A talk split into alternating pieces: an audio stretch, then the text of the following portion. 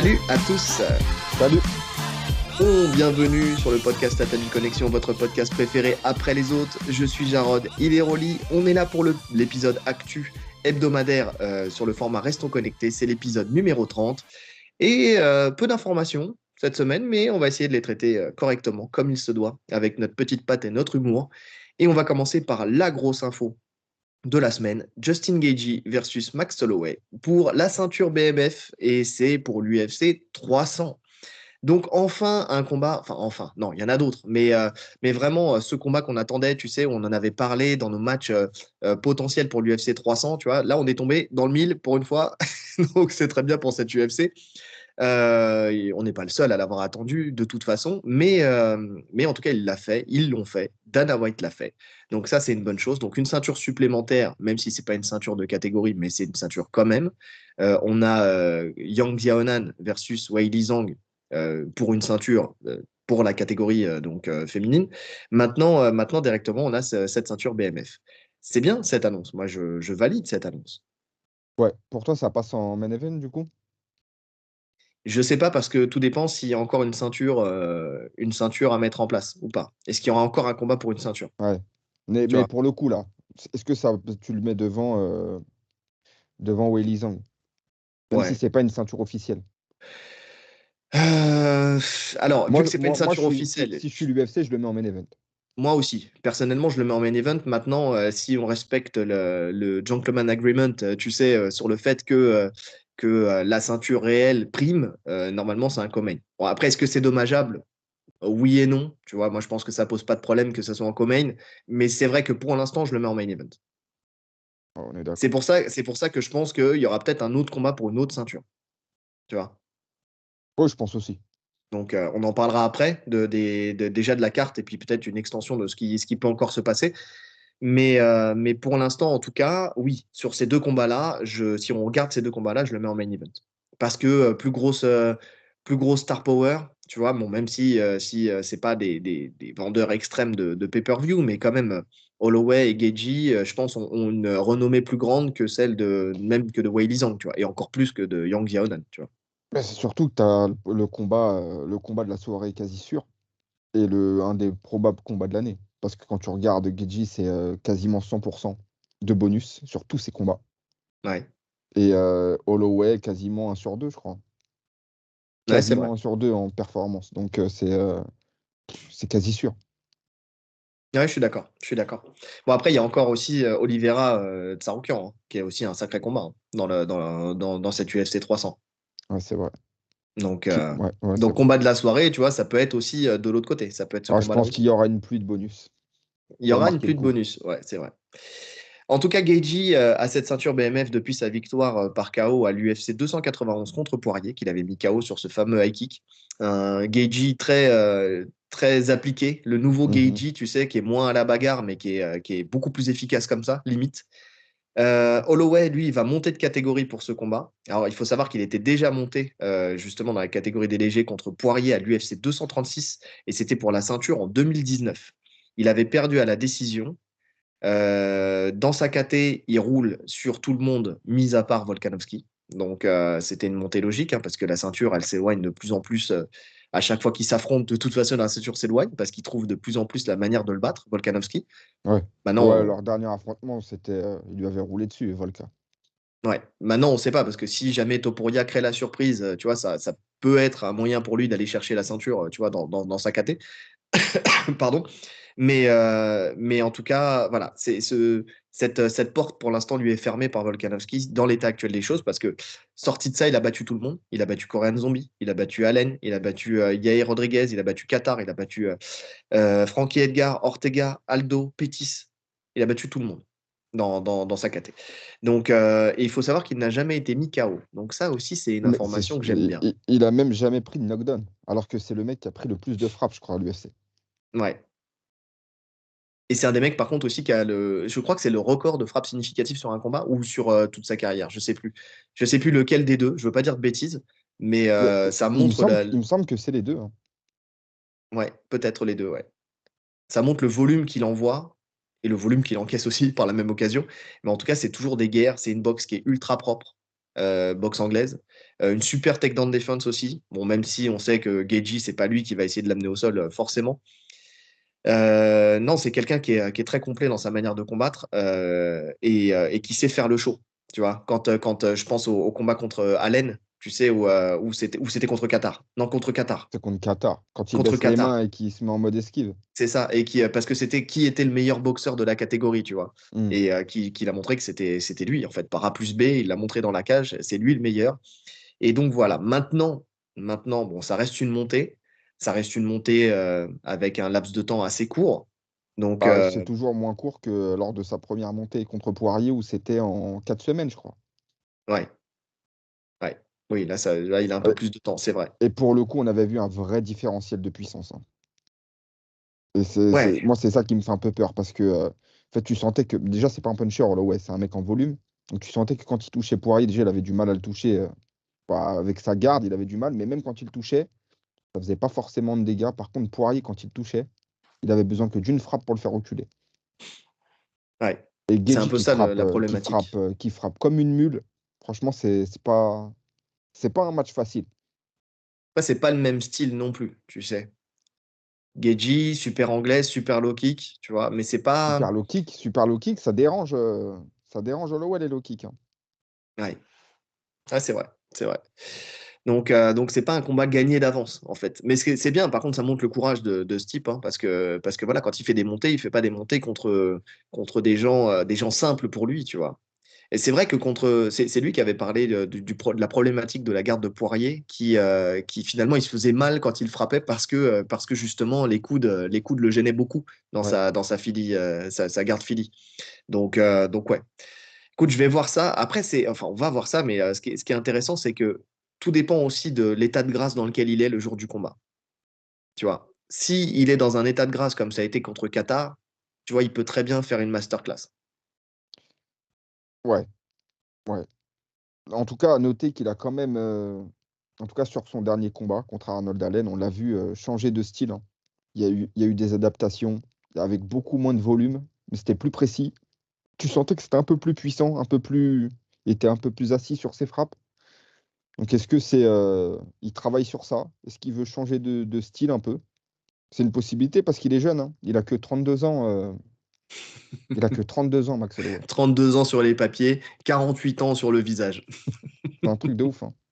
Une carrière de fou. Mais comme beaucoup, hein, tu sais, moi je suis choqué de voir l'âge des combattants hein, souvent, tu sais, de, voir leur véritable âge et de voir la différence avec le, visage qu'ils montrent dans la cage. Plus mm. la carrière elle est longue, de toute façon, plus le visage il est détruit et, euh, bah, plus tu prends des années en fait, tout simplement. Ouais. Ouais, mais en tout cas, c'est un combat hyper intéressant non, je suis d'accord. qui va se régler. Bah, L'un comme l'autre, de toute façon, ils ne sont pas connus pour, euh, pour amener forcément le combat au sol. Euh, peut-être encore moins que euh, euh, parce que Geiji, on sait que c'est un mec qui. Dé... Alors, c'est un lutteur de base, hein, mais c'est un mec qui était dans la défense. Même dans sa carrière de lutteur, c'était un mec qui défendait. Donc, donc ouais, non, c'est pas, c'est pas forcément sa, sa grande force d'attaquer. Et puis, de toute façon, ça fait partie de ces, ces lutteurs qui ont pris goût à la boxe en plus, euh, tu sais, avec, euh, avec euh, son coach, et je vais avoir un truc de mémoire, son coach, son coach, et eh oui, et eh oui, son coach, et eh oui, son coach, et oui, qui a été coach de l'année. coach de Kamar Ousmane. Coach de Kamar Ousmane, coach De, de, Rose Namajounas. Oh putain, Bref, vous l'avez tous de toute façon. Vous l'avez tous et nous on l'a plus. donc, donc qui, qui, met un point d'honneur à améliorer la boxe de la boxe anglaise. Trevor Whitman. Putain, j'étais sur un Travis, tu vois, j'étais pas loin. Travis, Travis euh, Whiteman. Euh, donc euh, Trevor Whitman, effectivement, donc qui met un point d'honneur à, peaufiner au fur et à mesure du temps l'anglaise de ses, de, de, ses athlètes, en fait, tout simplement. Donc j'ai hâte de voir, en fait, justement, peut-être un Holloway plus, plus assis, comme tu disais, contre un Keji aussi plus dans la retenue de voir que, alors tu vois, le combat il sera peut-être pas aussi explosif qu'il aurait pu l'être il y a quelques temps, mais euh, je pense qu'il y aura quand même autant de dégâts. Tu vois, il, fera encore autant de dégâts de toute façon. On l'a dit, hein, de toute façon, Geji, moi je trouve qu'il fait de plus en plus de dégâts, même s'il est moins dans la guerre, il fait de plus en plus de dégâts parce qu'il est beaucoup plus précis, il frappe dur. Donc c'est. Non, j'aime bien, j'aime bien ce qu'il est en train de devenir, Justin Geji. La question c'est est-ce qu'il est capable de d'éteindre Holloway? On va avoir cette réponse-là. Donc, donc voilà. Mais c'est bien que ce combat se fasse, hein, parce que parce que pour moi, tu sais, c'est aussi une manière de l'UFC, donc déjà de sauver la carte, qui, qui n'est pas ouf, hein, on va pas se mentir. Enfin, elle est pas ouf. Je suis sûr que ça sera de très beaux combats, mais c'est pas un truc qui, euh, qui te hype quand tu vois les noms. Tu vois, quand tu vois les noms, t'es pas là en train de te dire, euh, c'est extraordinaire cette carte, euh, j'aurais pas fait mieux. Tu vois, surtout quand tu vois le 298 et 299 avant.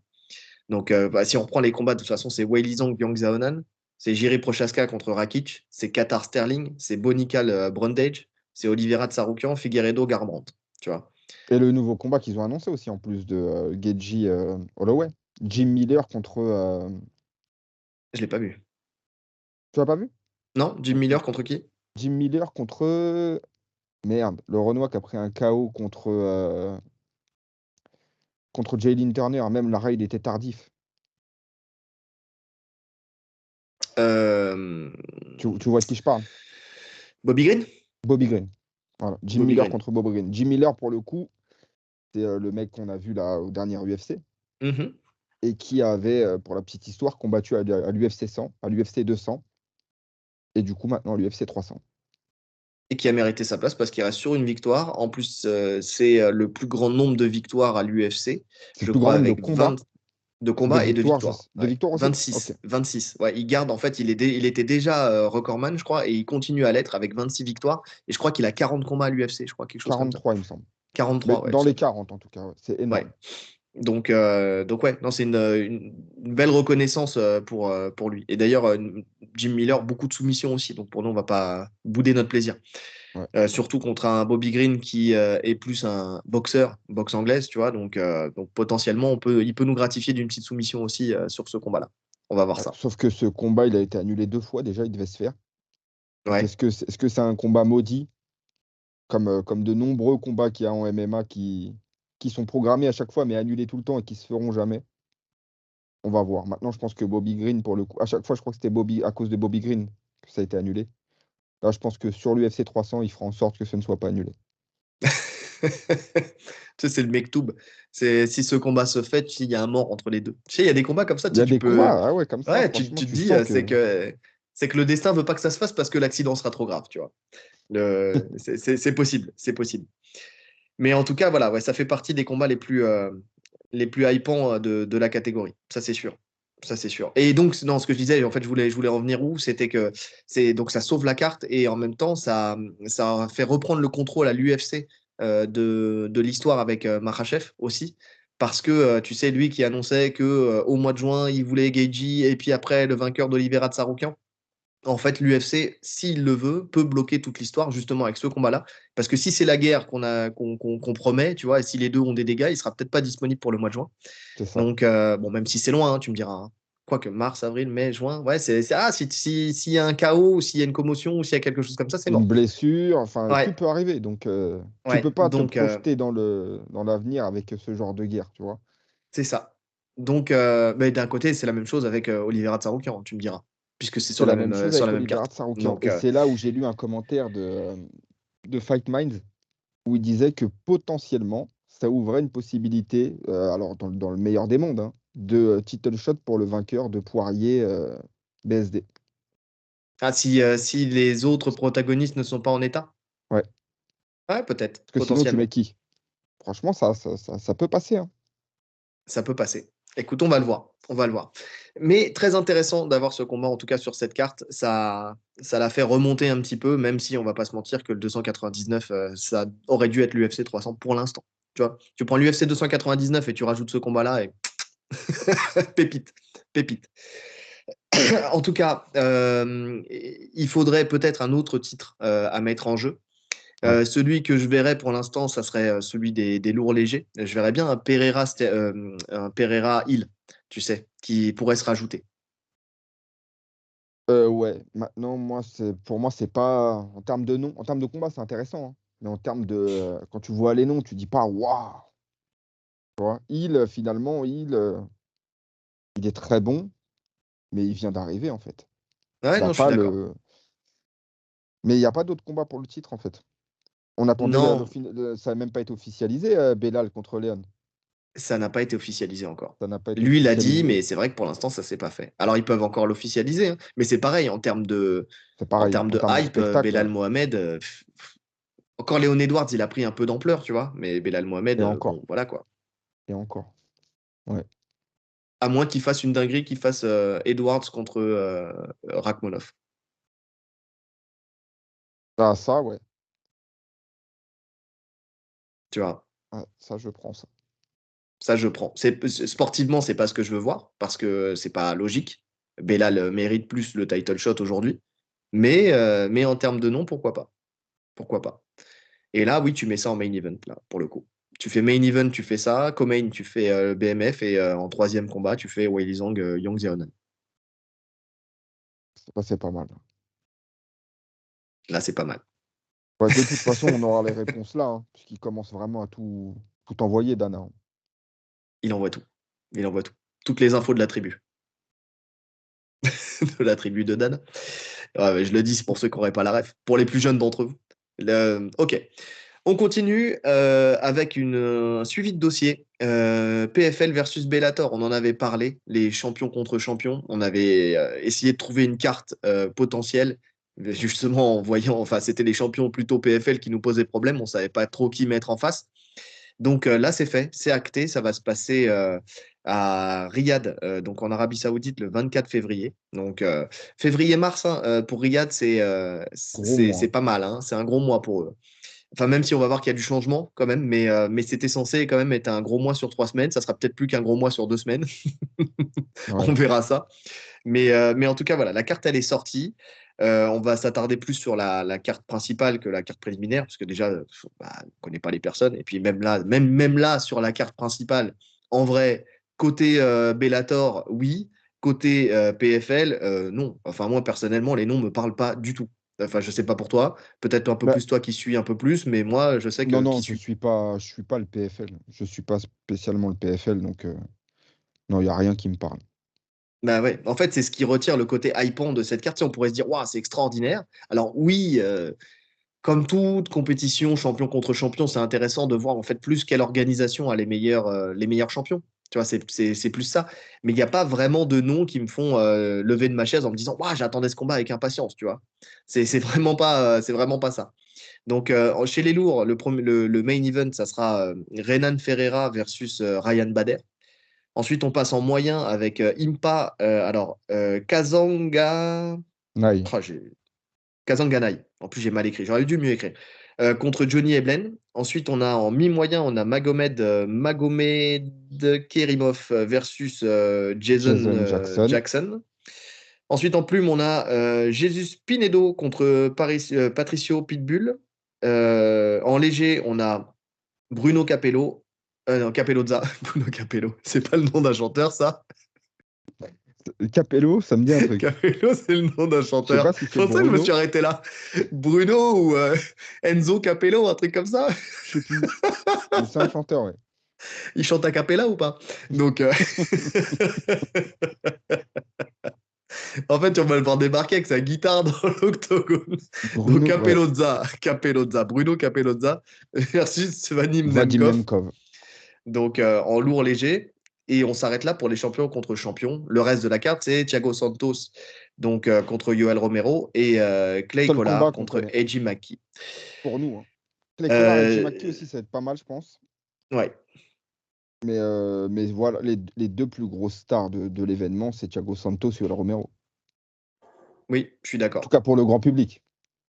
Oui, oui, je suis d'accord aussi. euh, parce, que, parce que Thiago Santos et euh, Yoel Romero sont deux anciens de, euh, de l'UFC. euh, parce, que, euh, parce que Yoel Romero, euh, bah, Thiago Santos, déjà pour rester sur lui, il a affronté John Jones. Enfin, tu vois, c'est. euh, D'ailleurs, il avait Bah, fait mal à les- John Jones à l'époque. Ouais. Les deux avaient Euh, combattu pour une ceinture. Donc ils les étaient deux, au plus ouais. haut niveau de l'UFC. C'est ça. Et Yoel Romero continue à faire parler de lui avec des chaos fracassants. et pour fracassant, on peut dire ce on peut dire fracassant puisqu'il a cassé la mâchoire. Je sais plus si c'est sur son dernier ou avant-dernier combat, il avait cassé la mâchoire de son adversaire. Donc, donc il continue en fait à, marcher sur ses adversaires avec violence, même peut-être plus qu'à l'UFC en son temps. Là, on sent que, on sent que le niveau qui est peut-être un peu moindre fait que ça, ça maximise encore son, son pouvoir de spectacle dans, le, dans la cage. Et donc voilà, dans le, vrai, le vrai combat intéressant, entre guillemets, c'est peut-être celui-là. intéressant, je ne sais pas, mais en tout cas en termes de nom, oui. Maintenant, intéressant, ouais. Non, non, je parle en termes de nom, c'est-à-dire celui, finalement, la, carte se raccroche peut-être limite plus à ça qu'au reste. Quoi. Bah, c'est le combat qui est mis en avant.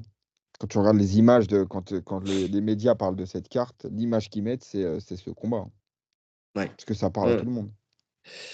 Bah, c'est ça, c'est ça. Parce que effectivement, alors c'est bien parce que ça va être, on va le regarder cet événement, donc ça sera l'occasion de découvrir aussi les champions du PFL, tu vois. Parce que, bah, parce que voilà, ils méritent sûrement d'être d'être connus. Hein. C'est pas parce que parce qu'on les connaît pas qu'ils ne sont pas bons et qu'ils ne font pas le spectacle dans la cage. Mais, mais c'est intéressant quand même. Après, ça n'a aucune valeur particulière puisque les deux entités restent de toute façon d'un côté et de l'autre. Donc il n'y a pas il n'y a pas de, euh, comme pour le Wake avec l'UFC à l'époque où, euh, tu sais, euh, le vainqueur de, de ce combat-là sera le champion de l'organisation qui va rester, qui sera l'UFC. Là, c'est pas du tout le cas. Ça sera, chacun va rester champion de son côté.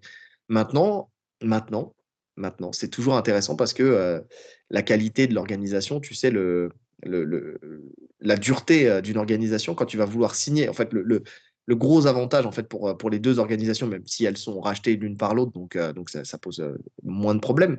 Mais quand tu vas vouloir signer quelque part, c'est tu vas signer dans celle qui a le plus de, de, prestige et celle qui a le plus de prestige, c'est celle qui remportera le plus de victoires. Bah ouais. Ou alors celle qui a le plus de prestige ou celle qui paye le mieux aussi. Hein. Oui, oui, oui, mais tu sais que le, avec le temps, on s'en est rendu compte avec l'UFC, c'est pas le salaire qui prime. Tu vois, tu peux être bien payé, mais pour la majeure partie des combattants, ce qu'ils veulent, c'est marquer leur nom dans l'histoire. Et tu marques ton nom dans l'histoire quand tu prends la ceinture d'une organisation qui a une valeur. Tu vois. Pour l'instant, ça reste l'UFC. Demain, ça restera sûrement encore l'UFC. mais demain, c'est sûr. Euh, voilà, mais euh, après-demain, on ne sait jamais. Non, mais en tout cas, voilà, si tu fais un pari sur l'avenir, tu vas parier sur une organisation où tu as le plus de. Tu vois, où tu. Euh, l'organisation qui a le plus de valeur, et la valeur, elle est par la, par la qualité de son champion, en vrai. C'est vraiment ça. Par la qualité du roadster, mais aussi par la qualité du champion. Donc, euh, euh, c'est ça qui est intéressant. Euh, c'est un move dangereux quand même du PFL. Hein. Oui. Ils cherchent à monter en puissance et ils organisent ça. je ne vais pas parler de pronostic parce que, comme tu as dit, on ne connaît pas les champions.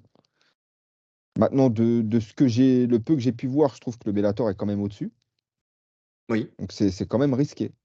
Mais est-ce que c'est euh, est-ce que c'est au-dessus parce que visuellement ça paraît au-dessus ou est-ce que c'est au-dessus parce que véritablement le niveau est au-dessus Tu vois? On aura la réponse. On aura la réponse et c'est ça qui est intéressant parce que tu vois, je repense au Bellator qui avait affronté le Rising. Tu vois, et le Bellator avait roulé sur le Rising. Bah, moi, je me mets à la place d'un combattant euh, qui veut, euh, tu sais, qui n'a pas accès à l'UFC, mais qui veut être dans une organisation, tu sais, de prestige. Il va plus aller vers le Bellator que vers le Rising. Il va plus aller vers le Bellator. Ouais, oui, oui. S'il peut, s'il a l'accès, hein, tu vois. Donc, euh, donc c'est pour ça. On va voir. En tout cas, c'est le seul intérêt que j'ai euh, pour, cette, euh, pour cette carte, pour ma part. on va voir ce que ça va donner. On va voir. J'ai hâte de voir ce que ça va donner d'ailleurs. De voir les, la véritable, la véritable importance d'une organisation. Mais c'est vrai que c'est un move compliqué. Tu l'as dit, mais je le pensais aussi. Bref, on reste avec le PFL.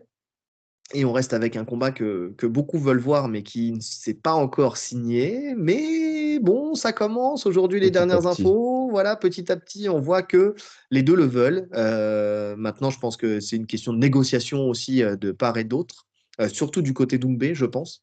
je viens de spoiler un peu ce que, ce que je vais annoncer, mais Doumbé versus Baki. Euh, c'est une folle rumeur qui a agité Internet. Euh, donc, euh, le combat de Doumbé versus Baki aurait été booké pour alors, le 6 ou le 7 mars, parce que les deux dates sont, sont de sortie. Hein. Il y en a qui disent le 6, il y en a qui disent le 7 pour le PFL Paris.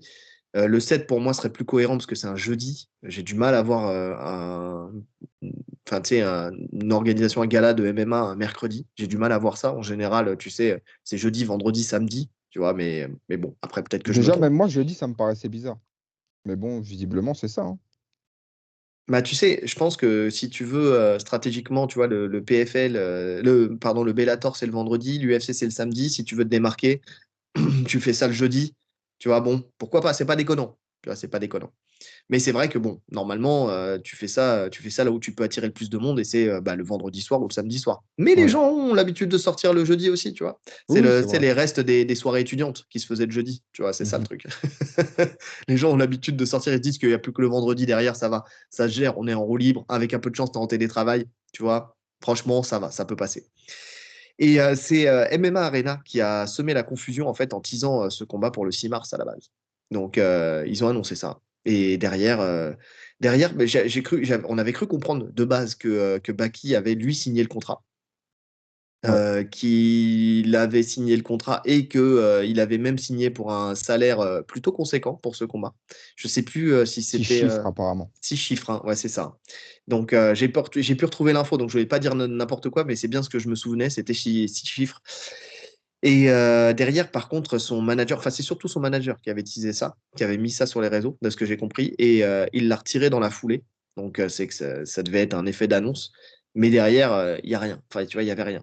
Et surtout, Doumbé, lui, il a démenti sur les réseaux très rapidement en disant n'avoir jamais rien signé, mais même n'avoir reçu aucune proposition pour ce combat. Donc,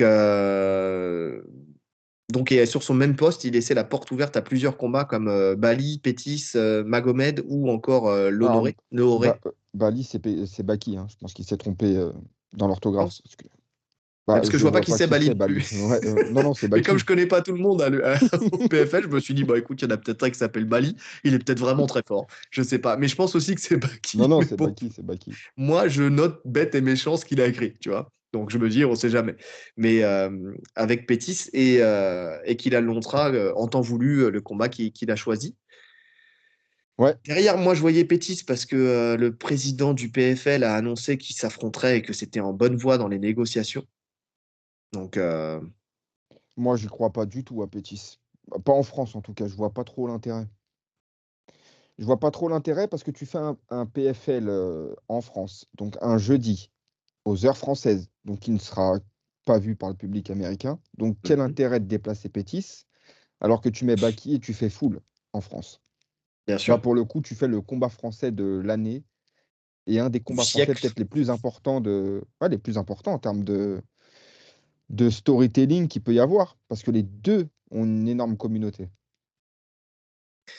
Oui, non, c'est vrai. Hein. Quand tu regardes aujourd'hui, vu que le, MMA euh, légalisé, on va dire, est très récent, de toute façon, il n'y a pas non plus, euh, tu sais, un historique euh, très très fort hein, sur les, combats franco-français.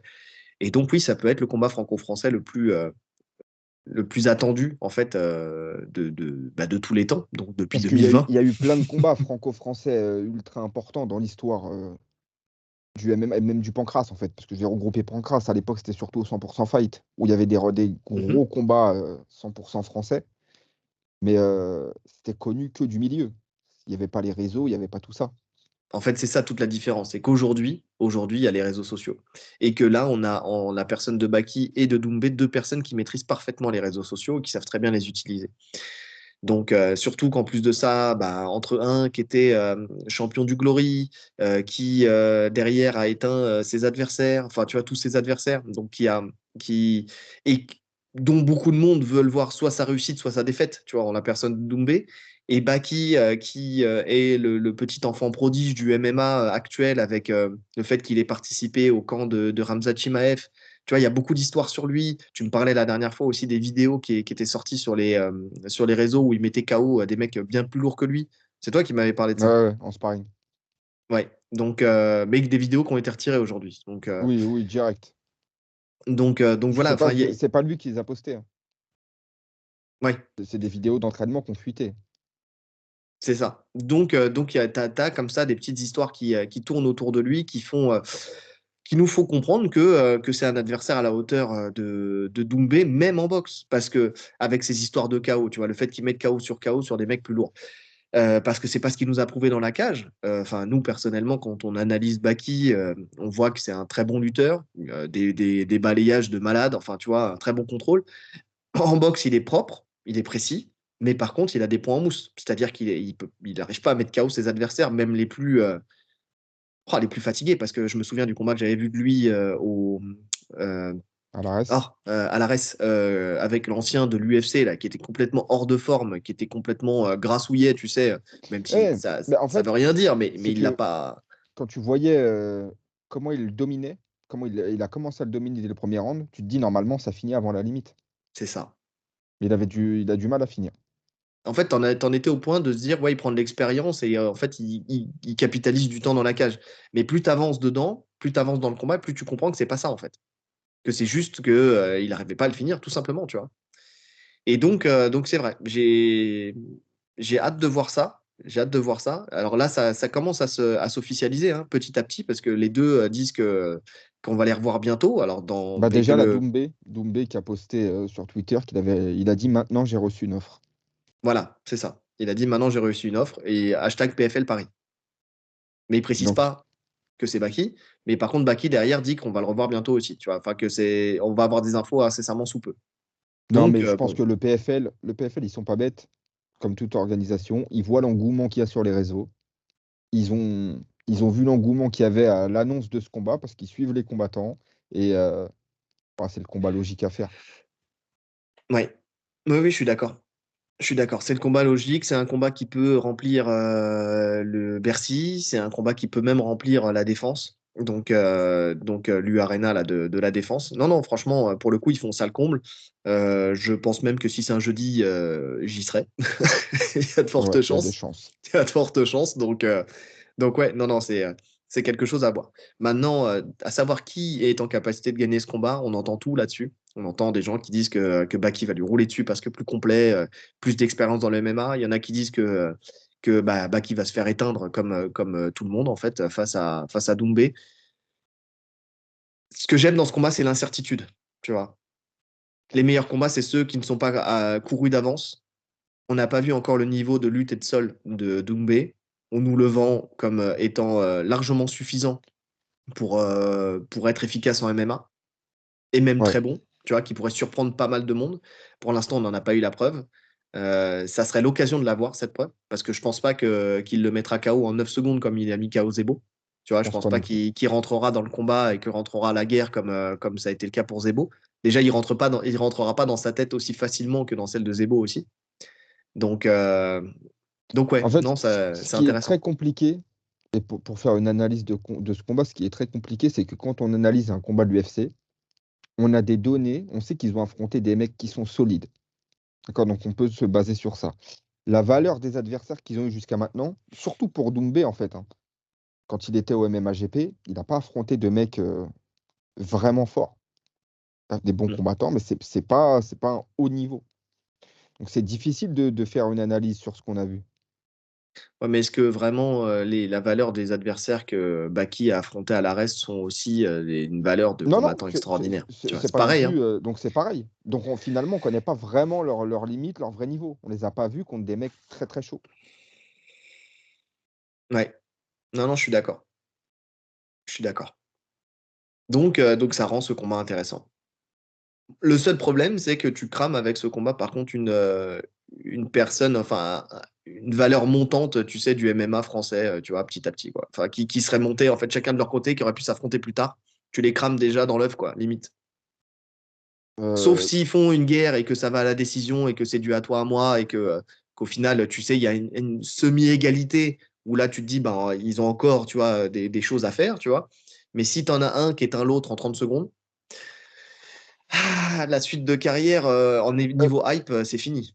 Lequel a le plus à perdre pour toi? On va voir si on est d'accord. Sur les deux. Celui-ci, il y en a un qui prend un KO. Lequel perd le plus? Doumbé. Ah, On est d'accord. C'est Doumbé. Parce que Baki, il est trop jeune pour, pour dire que c'est la fin.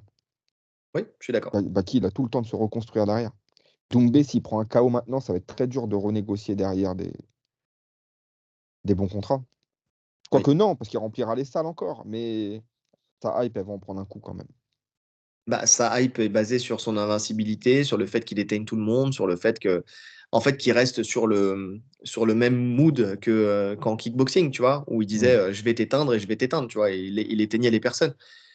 Maintenant, euh, il a perdu en kickboxing, ça l'a pas empêché de, re- de remonter, tu vois, de revenir, mais c'était pas aussi médiatisé qu'aujourd'hui.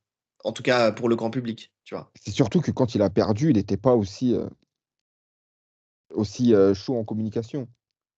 À partir du moment où il a commencé à. Il l'était, sauf qu'on le calculait pas parce que c'était le Glory, c'est tout. Parce qu'il était déjà très chaud avec les vidéos qu'il faisait, euh, les vidéos promotionnelles, quand il balançait son t-shirt à la gueule de, de son adversaire en pleine. euh, Ouais, mais à, à ce moment-là, il a jamais perdu.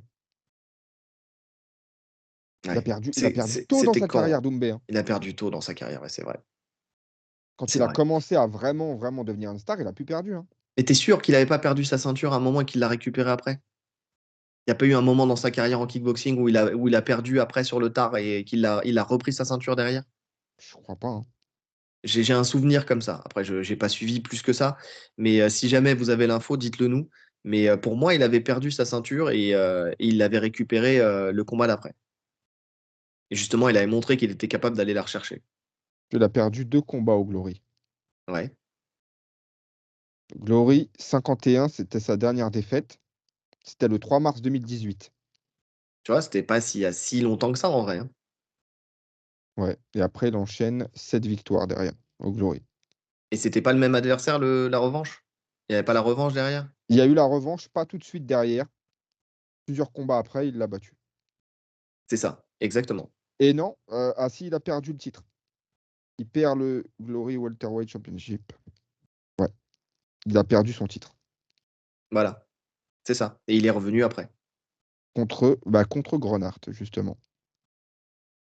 C'est ça. Et je crois que c'est sur le deuxième combat où il lui jette le t-shirt à la gueule. Ouais, ouais, il le bat après. Ouais. Donc, tu vois, c'est il, a... il avait perdu euh, quand même en étant euh, au plus haut niveau du kickboxing, tu vois. Ouais. Ah, j'ai pas la mémoire des noms, mais j'ai la mémoire des situations. donc, euh, donc, ouais. En tout cas, donc il, s- il- il peut, euh, il peut revenir après, bien sûr, parce que après on peut l'excuser. euh, tu sais, le, le temps efface tout et euh, il reste encore jeune dans sa carrière, mais c'est vrai que pour moi, c'est celui qui a le plus à perdre. Parce Ah, qu'il dit qu'il éteint tout le le temps monde. efface, le temps efface tout. euh, sur les réseaux, c'est pas comme ça. hein. Je pense à la vague qui va se prendre. Ah, il va se prendre une grosse vague. Il va se prendre une très grosse vague, mais je pense qu'il est capable de l'accueillir, tu vois. Ouais, je pense même aussi. que ça va le, le re- remotiver, enfin même s'il n'a pas besoin d'être motivé, mais je pense que je pense que ça le ça, ça va le déterminer encore plus à revenir au plus haut niveau. Donc euh, donc ouais, il a le plus à perdre, mais en même temps, je pense qu'il arrivera très bien à, à, à jouer de ça, tu vois, justement. Donc euh, on va voir. Ouais. Mais bon, déjà laissons ce combat se signer et ensuite laissons ce combat se faire. euh, en espérant que ça soit le 7 et pas le 6, parce que si c'est le 6, bah, j'ai un cours à donner, c'est mort. je le regarderai en rediffusion. Donc, euh, donc voilà. On continue avec euh, l'UFC en Arabie Saoudite, on en parlait tout à l'heure, qui euh, devait, lieu, devait avoir lieu le 2 mars euh, à Riyad et qui fin- finalement va être reporté peut-être, parce que c'est pas encore sûr, mais au mois de juin. Donc c'est Ariel Elwani qui, qui nous a dit ça sur les, sur les réseaux, que ça serait probablement décalé. C'est qui nous a dit ça à nous, il nous a appelé. Il a dit écoutez, Tatami Connexion, j'ai une info pour vous. Ça va être décalé. Ça va être décalé, les gars. Donc, euh, parce que l'Arabie Saoudite, en fait, euh, voudrait un événement plus prestigieux. C'est vraiment ça la raison. Ils veulent un événement plus prestigieux. Et ce, que, euh, ce qui a été proposé pour mars, en fait, ça leur convient pas. Mais les frérots, c'est un fight night, les amis. Non, mais C'est pas un attends, numéroté. Je sais pas si tu as, eu l'info, mais ils ont donné, ils, ils payent l'événement, donc Oui, leur poche. 20 millions. Ah ouais. Tu me donnes 20 millions et tu me mets en main event, je crois. Il parlait de Magomed Sharipov. Euh, pas Magomed Sharipov, euh, tu sais, le pirate là. Oui, mais, j'ai plus de nom. en main event. Bah, Bah, quoi? Bah quoi? Ah non. Et Il peut peut-être ramener un trésor de sa dernière pêche euh, pour rembourser les 20 millions. Non, non, je, moi je comprends. euh, Pour, en fait, pour le coup, c'est vraiment ça. Dana, il s'est dit c'est bon, j'ai mes 20 millions. J'en ai plus rien à foutre. Je vous mets ce qu'il y a. Ouais, sauf que là, tu tombes sur des mecs qui, euh, qui, qui veulent un certain prestige, on l'a vu hein, pour les autres événements. Mais bon, quand même, même si effectivement ce combat-là, il est un peu claqué, tu peux renégocier pour mettre un autre main event, tu vois, parce que voilà, bon, voilà. Mais ça reste un fight night. Enfin, tu vois, tu peux pas demander à un fight night d'avoir euh, la, même, euh, le, même calibre qu'un UFC numéroté. Tu vois ce que je veux dire? Surtout quand tu sais que derrière, il, a, il y a l'UFC 298, 299, l'UFC 300. Enfin, tu sais, les mecs, ils sont là, ils se doutent bien qu'au milieu de tout ça, euh, ils vont peut-être euh, bah, ils vont peut-être pas avoir le meilleur du meilleur monsieur, tu vois. Je sais pas s'ils se doutent de ça. hein. Est-ce qu'ils y connaissent quelque chose même? Pour eux, je Ouais. pense qu'ils partent du principe qu'ils payent. Ils veulent le meilleur. Ouais, mais dans ce cas-là, tu, tu négocies pour un numéroté et pas pour un fight night. Ouais. Maintenant, je, ouais, comme, je peux comprendre quand même. Tu dis, je paye 20 millions, je veux quand même un minimum de, de garantie sur la qualité de la carte. Oui, oui, oui, bah oui, oui, oui, oui. Après 20 millions, tu sais, je paye 20 millions pour eux, c'est rien, c'est peanuts, ils s'en foutent. 20 millions, honnêtement. Non, c'est une question d'orgueil, c'est pas une question d'argent. Je pense pas, tu sais, là, tu es en train de dire, je paye 20 millions parce que nous, pour moi, 20 millions, ça paraît extraordinaire. Mais les mecs, 20 millions, c'est comme si toi, tu donnais 2000 balles, tu vois. Oui, mais euh c'est aussi une question d'investissement. C'est que le, le but, c'est que l'UFC revienne, c'est que les gens apprécient. Donc, si tu as une carte pourrie, quel intérêt, en fait? Oui, mais en fait, moi, je pense que c'est pas trop le côté 20 millions. Je pense que, tu sais, ils ont euh, justement euh, euh, organisé un premier événement de boxe avec les plus gros stars de, la boxe. là, ils vont en organiser un deuxième. Ils vont refaire venir encore Joshua, Wilder, Ngannou, enfin, tu vois. Donc, ils, ont, ils ont pris, en fait, ils veulent justement, grâce aux billets, grâce à l'argent, amener les plus grands noms. Superstars, bah, on tu vois, les superstars. Le football même, hein. ils achètent voilà. les, les plus gros stars. C'est ça. Sauf que le problème, c'est que tu peux pas te le permettre avec l'UFC parce que c'est pas le même fonctionnement. Tu vois, la boxe anglaise, par exemple, tu, peux, ils n'ont pas autant d'événements dans l'année. ils n'ont pas, enfin, tu vois, tu as, des stars qui ne sont pas forcément des champions, entre guillemets. Bon, bah, c'est le cas pour l'UFC aussi. Mais tu as, Enfin, je sais pas, c'est pas la même implication. Je sais pas. Déjà, l'organisation de, enfin, la manière dont ils organisent les combats avec les, promotions en interne, tu vois, le fait que chacun soit son propre promoteur, tu peux pas, tu peux pas voir la chose de la même manière. En fait, et je pense que ils n'ont pas compris que l'UFC euh, ou le MMA c'était quelque chose de différent et que tu devais faire aussi avec une, une organisation à l'année, tu vois, mmh. d'un roadster à l'année. Et donc euh, eux, ils ont juste pris l'habitude que tout leur soit dû et que toutes les grandes stars puissent venir chez eux parce qu'ils ils alignent les billets. Sauf que là, en fait, ils se retrouvent face à une organisation qui peut peut-être pas le faire. Surtout, comme je le dis, je vais le répéter encore une troisième fois, parce que c'est un UFC Fight Night. Alors, je suis d'accord que les UFC Fight Night, il y en a, il y a, des pays, on leur chie à la gueule, tu vois. Je pense au Canada, où ils leur font des UFC Fight Night de merde à chaque fois, tu vois. Les pauvres, ils ne sont pas respectés. Mais euh, donc, euh, et il y a peut-être des pays où c'est peut-être un peu moins le cas. Mais quand même, il faut comprendre que si tu veux qu'il y ait de la, du prestige sur ton pays, sur ta ville, sur ton organisation, il faut que tu organises un numéroté. Euh, quand tu prends euh, en Arabie, pas en Arabie Saoudite, à, Abu merde, à, Abu Dhabi, à la Fight Island, c'est des UFC numérotés. Tu vois Pourquoi il y a des grands noms Pourquoi il y a du prestige Pourquoi il y a ceci, il y a cela C'est parce que c'est des UFC numérotés. Ouais, je suis d'accord. Mais l'UFC, ils peuvent pas se permettre de faire un numéroté pour un premier. Tu vois, pour un premier en Arabie Saoudite, on peut pas se permettre. Je pense, hein, on teste, on teste d'abord avec un Fight Night. Je suis d'accord. Après, ça a été le cas pour, pour Abu Dhabi parce que parce que c'était en période Covid et que de toute façon, ils n'avaient pas le choix.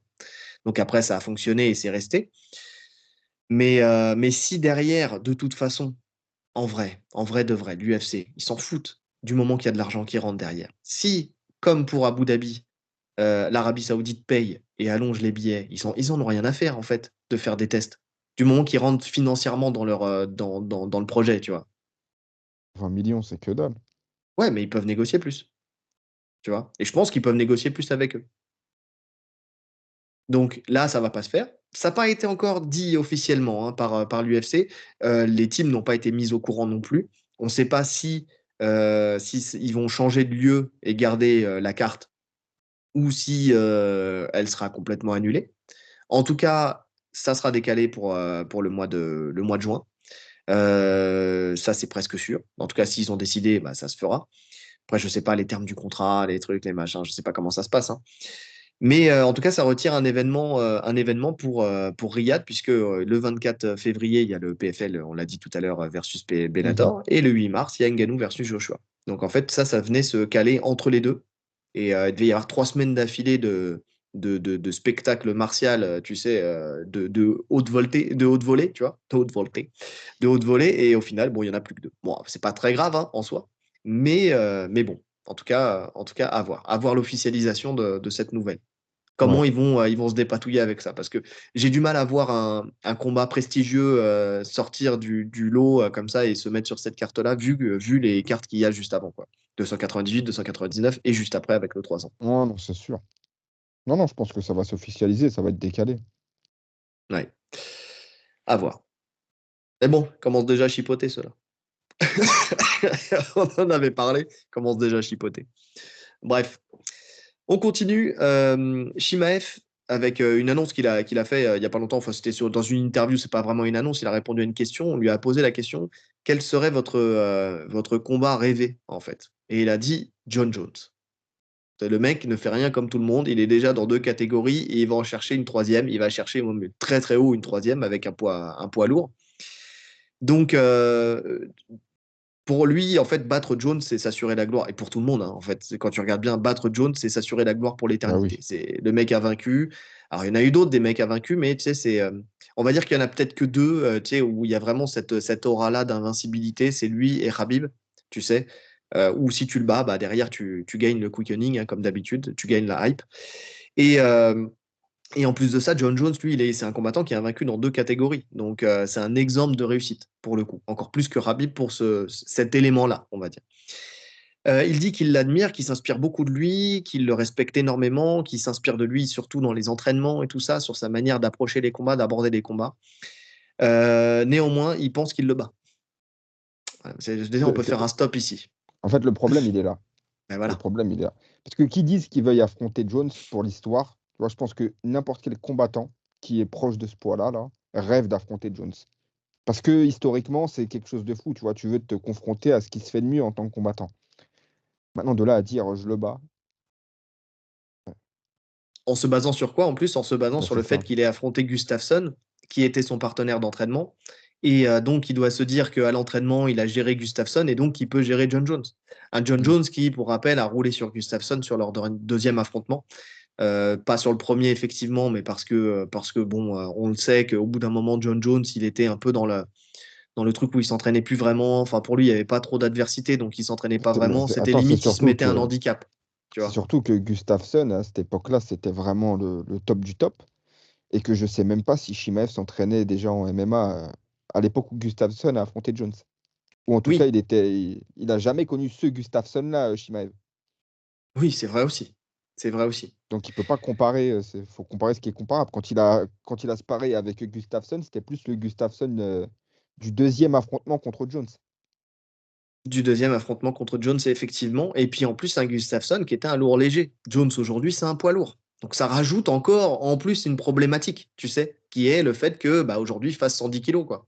Ah, Gustafsson qui est un poids lourd maintenant. Sur, ses derniers combats, il était monté en lourd. Sur ses derniers combats, c'est vrai qu'il est monté en lourd. Pas avec une grande réussite, mais. Oui. Mais en termes de gabarit, c'est un poids lourd. Mais bon, en tout cas, voilà, il dit qu'il le respecte, mais euh, tu vois, moi j'ai un, problème avec ça. En fait, tu vois, on est sur un Shimaev, là encore une fois, tu sais, euh, on en parlait la dernière fois, euh, qui a un gros problème de hype, qui est en train de, de, se réduire, de descendre, et donc il fait des appels à tout va. Enfin, pas des appels, mais tu vois, des annonces comme ça. Là, on voit qu'il est encore en, en guerre avec Duplessis. Euh, on voit qu'il a encore. Euh, enfin, tu vois, il, appelle un peu tout le monde en fait. Il, tape à toutes les portes en espérant qu'il y en a une qui s'ouvre. Euh, c'est pas avec John Jones qui va l'avoir. Hein. Si tu as, un Aspinal qui est champion intérimaire qui n'arrive pas à ouvrir la porte, c'est pas Shimaev qui va l'ouvrir, on va pas se mentir, même en mettant des grands coups de pied dedans. Et derrière, pas d'intérêt en plus pour John Jones, à part rouler sur, sur lui, parce qu'il roulerait dessus, on va pas se mentir. Hein. Là, pour le coup, il n'y a aucun doute là-dessus. John Jones, Shimaev, Shimaev ne survit même pas au premier rang dans aucun monde. Euh, Et même en lourd léger, j'ai envie de te dire. Bah oui, mais même en lourd léger. Eh oui. Donc, euh, donc ouais, non, il est dans un truc où il est, euh, tu sais, on sent qu'il se fait de moins en moins respecter par l'UFC. Ils lui ont annoncé le fait qu'il aurait le title shot. Finalement, ça se fait pas. Et puis, en plus de ça, là, bon, bah, peut-être qu'il sera le prochain adversaire du vainqueur de, du combat de ce week-end entre, entre Duplessis et Strickland. Mais au final, c'est même pas sûr parce que si tu as un retour d'Adesanya, bah, Adesanya peut-être lui grillera la priorité. Euh, non, c'est très compliqué. Sa situation est très compliquée. Tout dépend, hein, tout dépend du vainqueur de, ce week-end-là. Pour moi, si, si, euh, si Duplessis euh, gagne, je pense qu'ils font Adesanya Duplessis. Oui, je pense pour aussi. Pour, l'histoire qu'il y a eu. Par contre, si, Strickland, si c'est Strickland qui gagne, je pense que je pense qu'il lui met Shimaev. Ouais, oui, peut-être, oui, peut-être, effectivement. Mais bon, en tout cas, voilà, ça, ça montre qu'aujourd'hui, même, même au sein de l'UFC, de toute façon, ça hype, elle est compliquée. Tu vois, même, même l'UFC, de toute façon, je crois qu'ils ils en ont un peu marre. Tu sais, tu as, l'impression de voir un. Shimaev, je le répète, hein, tu as l'impression de voir Connor aujourd'hui, sauf qu'il n'a pas fait ce que Connor a fait avant. Tu vois. Donc c'est tout le problème. C'est en fait, il parle, mais il a même pas la réussite euh, qu'a eu, euh, eu Connor. Tu vois, pour le Bah non, parce qu'il a, il a trop peu combattu. On l'a trop peu vu dans la cage. Trop de problèmes euh, hors de la cage, que ce soit problème de santé ou problème administratif. problème politique Ouais. avec, euh, ouais, avec la Tchétchénie, donc euh, avec Kadyrov. Donc, euh, donc ouais. Par contre, bon, il, parle du respect qu'il a pour euh, John Jones, mais derrière, il faut pas oublier quand même que euh, quand on lui avait posé la question s'il avait, euh, s'il y avait un combat contre lui et Ngannou, euh, qui gagnerait, il avait quand même dit euh, le- l'éteindrait et que c'était, c'était trop dangereux pour lui, tu vois, que le plus fort, ça serait Ngannou. Ah, Donc, Shimaev avait dit que s'il affrontait Ngannou, euh, oui, ouais, j'avais vu cette vidéo. A exactement. Il euh, dit, peut-être avec une arme. voilà, c'est ça. Donc, il le respecte, il le respecte, mais pas autant que la puissance d'Ngannou quand même. Ngannou fait peur à tout le monde. Ouais. Je suis d'accord. Mais dans quel monde tu penses que tu peux Jo- battre John Jones en poids lourd? C'est plus de la confiance, c'est de la bêtise. Ouais, non, mais de toute façon, il ne perd rien à dire ça, puisqu'il sait que ça ne se fera jamais. Jones ne va même pas répondre de toute façon. Et euh, voilà, ça sert à, à ça, là, ce qu'on est en train de faire. On en Ah parle. putain, on est encore tombé dans son piège. On est vraiment nul. Mais bon, on est tombé dans le piège en extension des autres qui sont tombés dans son piège puisqu'on s'est basé sur les autres pour après derrière venir et en parler. C'est vrai, c'est vrai, tu as raison. Ah, c'était un piège par écho. Ouais, mais euh, non, comme tu as dit, il est en recherche de buzz, surtout qu'avec les, les photos qu'il a postées sur son état de santé, là, qui ont fait parler, euh, qui ont beaucoup fait parler, je pense qu'il faut qu'il se remette un peu en mode euh, conquérant aux yeux du public. Donc il fallait une déclaration de assez forte. Ouais. Mais tu sais que je vais encore parler de ma femme, tu sais, mais on en- je lui ai montré les photos. Et en vrai, je sais pas ce qu'il a eu, mais elle me dit, mais en vrai, il a fait juste une crise d'urticaire géante. Mais c'est vrai, quand tu regardes, pour en avoir fait une une fois, une année, tu sais, où je ressemblais à une espèce de léopard, c'est vrai qu'on dirait qu'il a juste fait une crise d'urticaire en vrai. Tu sais, où tu as des plaques qui ressortent, tu vois, comme ça, tu gonfles un petit peu, tu fais un œdème de quick, tu vois. Mais, euh, mais, euh, mais en vrai, c'est- je suis pas sûr que ça soit vraiment grave ce qu'il a eu. En vrai, il a juste fait, euh, il a juste fait une crise Oui, d'urticaire. c'est possible. Ça l'a démangé sur deux jours, ils lui ont donné un peu de cortisone et c'était fini, quoi. Donc, donc ouais, je sais pas. Parce que qu'il ait pas dit ce que c'était, tu vois ce que je veux dire? C'était juste ça. Mais comme c'est très impressionnant visuellement, tu vois, moi je t'avais dit peut-être une roséole, tu vois. Comme c'est peut-être impressionnant visuellement, euh, le mec euh, derrière, euh, derrière, il en a joué, quoi. À voir, Ouais, ouais, à voir. ouais. En tout cas, on a dit que l'UFC, euh, donc le sortait, peut-être descendait aussi un petit peu de ce train Shimaev, euh, mais l'UFC ne monte jamais dans un train. À part pour Connor, ils sont jamais montés dans un train puisque on le voit encore une fois avec une grande star, une immense star, parce qu'on reste sur aussi le cas John Jones. Euh, Il y a un échange euh, qui est sorti récemment cette semaine. Euh, un échange de messages entre Dana White et Lorenzo Fertitta euh, qui a refait surface. Il date de 2014. C'était au sujet de John Jones qui voulait une augmentation de salaire pour justement, et c'est marrant parce que ça colle avec l'histoire d'avant, faire une revanche contre Gustafsson. Donc, il, a, demandé, plus d'argent et derrière, tu as, Dana White qui, qui envoie un message à Fertitta qui lui dit Qu'est-ce qui se passe avec Jones? Est-ce qu'il se, est qu'il s'est redressé ou est-ce qu'il est toujours un salaud? C'est la question. Et euh, tu as Lorenzo Fertitta qui, euh, qui répond C'est toujours un crétin, mais euh, nous nous rapprochons. Je n'ai pas bougé sur l'argent, mais j'ai envoyé la lettre euh, avec un ultimatum.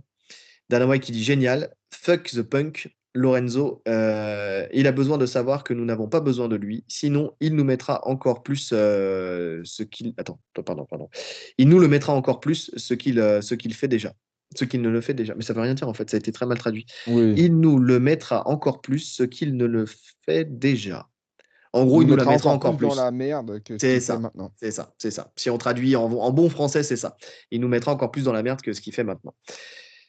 Euh, donc déjà en 2014, on voyait hein, euh, que, euh, que personne ne devait devenir une grande star. Euh, personne ne- n'avait une hype assez grande parce que déjà, euh, quand on parle de Gustafsson 2, ça veut dire que John Jones, il était déjà un immense champion, qu'il avait déjà défendu sa ceinture plusieurs fois, qu'il avait déjà roulé sur toute sa catégorie et sur une catégorie qui était la plus relevée de tout l'UFC à l'époque.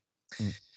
Et euh, donc, euh, donc ouais, non, même avec ce, cette, euh, ce niveau-là, en fait, quand tu es champion des champions, quand tu fais partie de la discussion des GOAT déjà à cette époque-là, en fait, tu te rends compte que tu n'as aucun point euh, face à l'UFC.